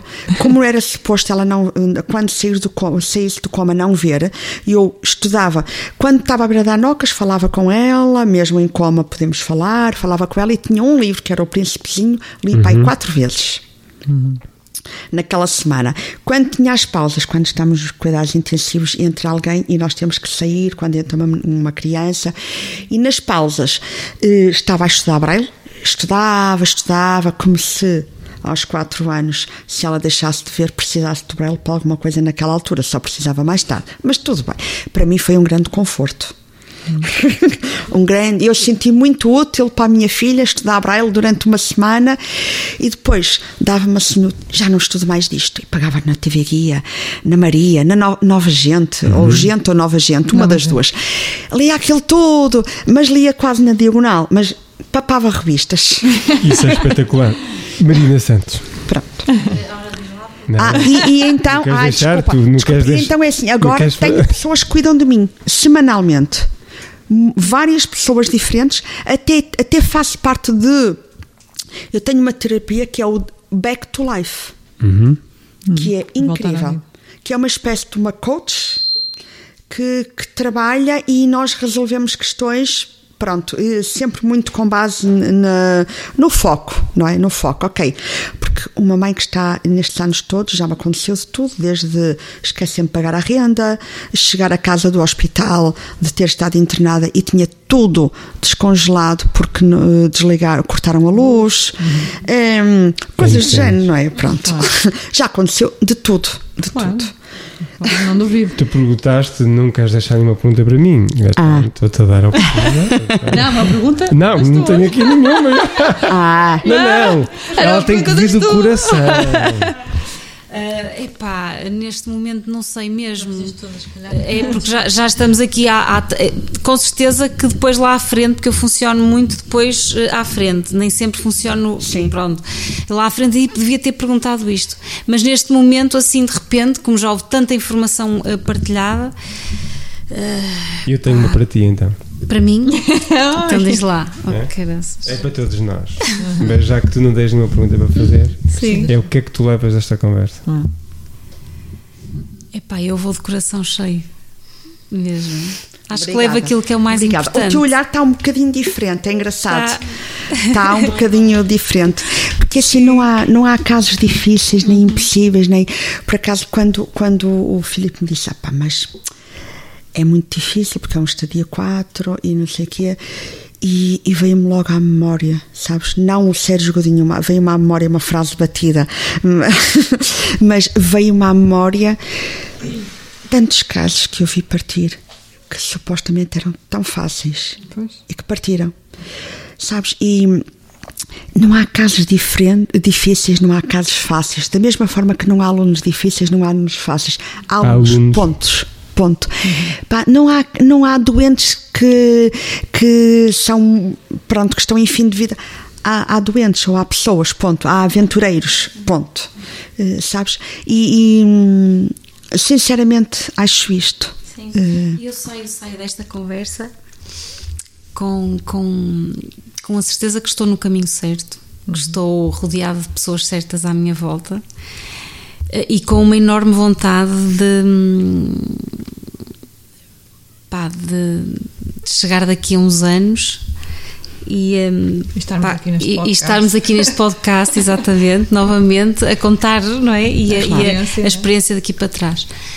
Hum, eu em nenhum momento, e digo isto ao Samuel várias vezes, apesar de ter medos, tenho, vivi muito a minha vida toda com uma data de, de- de medos, eh, muito pequeninos e muito eh, sem grande fundamento, e perdi algum tempo da vida com isso, mas nestas alturas mais importantes, eh, eu parece que vou buscar uma força que de facto que eu que não consigo ir resgatar nesses pequenos momentos. Nestas alturas, nestas alturas verdadeiras que eu já passei por uma com a morte do meu pai e agora esta situação, foram assim as grandes eh, fases da minha vida difíceis, de facto eu consigo ir buscar uma força que não sabia que existia.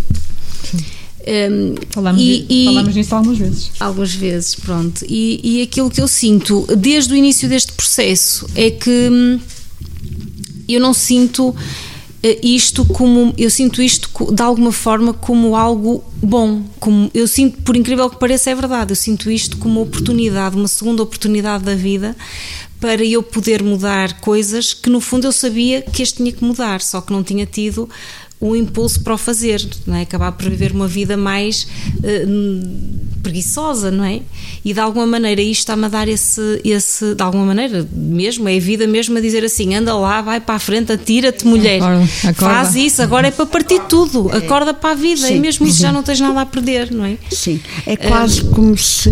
Mas continua, não, não, desculpa. não, diz, diz, diz. É, é quase como se o universo estivesse a dizer: Ah, meninos, até agora andaram em ponto morto, vamos lá dar da perna, vamos lá dar um motivo para andar da perna. E ficam mais conscientes, mais focados, mais saudáveis e mais felizes. Sabes? Sem dúvida. Eh, e, é e, e depois é, soa estranho, parece que andamos todos a snifar eh, ou, ou a chutar para a veia a dizer então como é que é? Uma aventura oncológica e estamos mais felizes. Não, aqui não está a encaixar bem. Não está a encaixar. Ou como é que é possível estarmos mais. pá, mas é possível. E, e isto é, é o testemunho de uma mãe que está nesta aventura há 13 anos, praticamente, para uma que está há, há menos de. Tre- Há, mais, há pouco mais de 13 dias, não é? Mas há alguns 13 dias. eh, pronto, há um mesito. Mas, mas é, é possível, é possível. E se quiseres que eu te resuma este podcast em relação ao, testemunho de uma mãe mais veterana para uma mãe eh, principiante, entre aspas, eh, nesta aventura, uma mãe que está a começar esta aventura, que está a navegar este caminho, que também, de certeza absoluta, já é um caminho conscientemente diferente. Não é? Eh, Porque é o, é o caminho da clarinha, não é o caminho do glioma tal, do astrocitoma Y, do, é o caminho da clarinha, ponto. Não é? Eh, E, e isso é, é, é aquele caminho, não é? E o maior testemunho que eu posso, que, que posso dar é flow. Porque eh, a teoria do flow é, flu- é fluir. Pronto. Quando nós fluímos e, temos tido eh, várias situações dessas ao longo deste percurso de um mês, de pouco mais de um mês, a vida fala-nos de uma maneira incrível e acontecem coisas que, que nem, dá, nem dá muito bem para explicar. E é mesmo isso, é por isso que isto é mais uma delas, não é? Porque tem- temos tido isto quase todos os dias da nossa vida.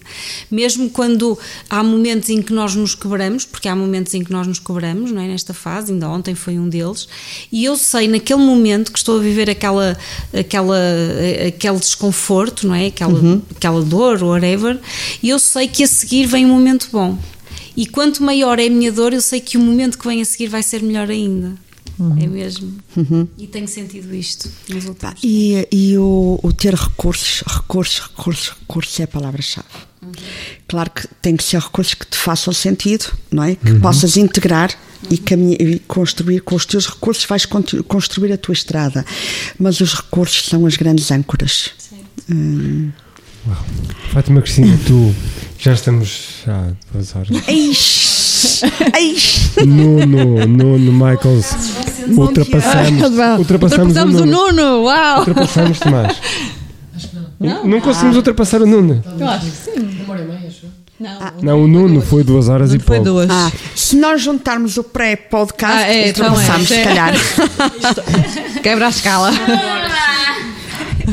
É pá, e eu digo-vos uma coisa: o técnico de audiovisuais está guapíssimo. Eu já não ouvia, pá, há 5 anos, mas está guapíssimo. Ah, não 6 está? anos, 5 anos. Ninguém se Oh, Mas ele podia ser menos. Ele podia ser. Isso dava para outro podcast. tu, meu amor. o que é que eu levo? levas? O que é que eu levo? Levo, sei lá, levo tanta coisa. Hum, levo uma alegria imensa por eh, poder partilhar isto, por poder estar aqui, por poder contribuir de alguma forma para a cura da, da nossa sobrinha, que, que é fantástico. Obrigada.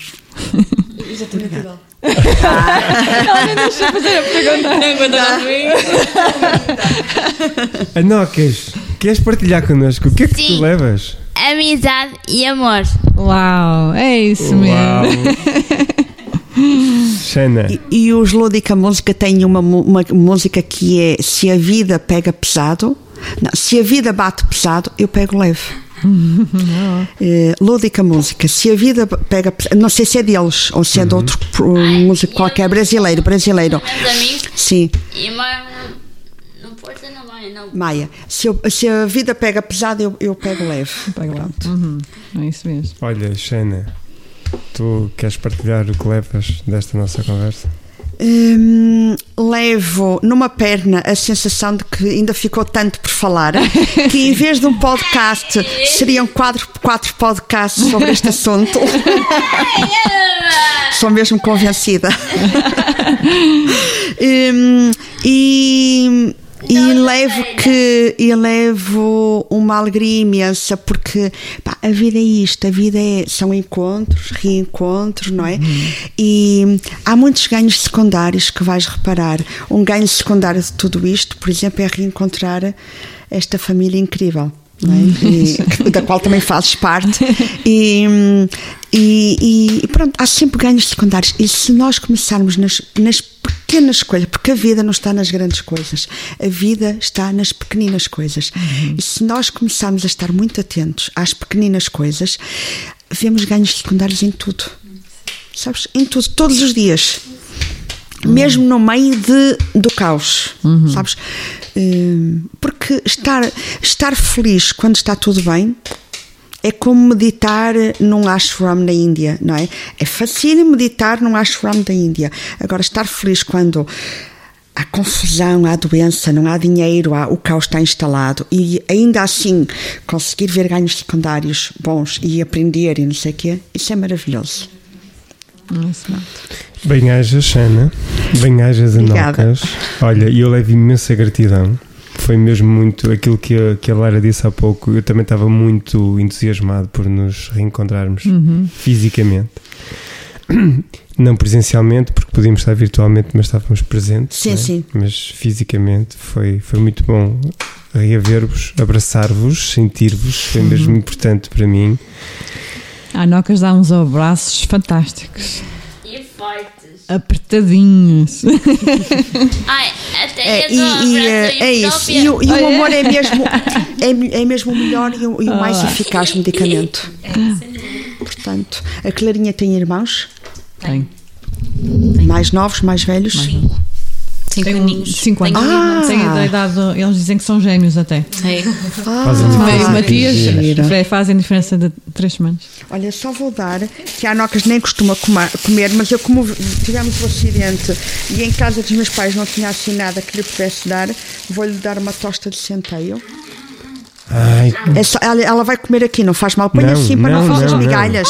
Nem a casa penso. limpinha. Oh, tá bem. Ah. ah, Oh. casa limpinha porque Até. vocês vinham cá hoje. Olha, não, a- a- eu, eu, Claro. eu penso, a ca- casa limpinha, no nosso caso, é o estádio anterior a já não estar. É, a minha, no meu. hum, E nós com uma cadela, pá. E a casa limpinha não estão cá os caçulas, senão. Não há hipótese. Olha, mas estes gatinhos são uma delícia. Olha, eles estavam ali os dois a brincar, É. um no outro, assim, abraçados. Maravilhoso. são, são. Maravilhoso. mas são. Já anda ali a fazer os meus. Nós temos mesmo de ir embora, porque esta senhora Vamos. dá-lhe o amo, mas tens um projeto. Tenho. Já acabou? Então, vamos acabar. Vamos acabar! Vamos acabar. Ah! Fátima Cristina, amor da minha vida. Hum, sim. Foi mais um. um podcast 4 e 12. Já me esqueci. E eh, olha, muito, muito obrigado. Obrigada a todos. Bem-aja. Fomos. Obrigada. Obrigado por nos teres ouvido. Segue-nos para ficares a par e conseguires ouvir os nossos próximos episódios.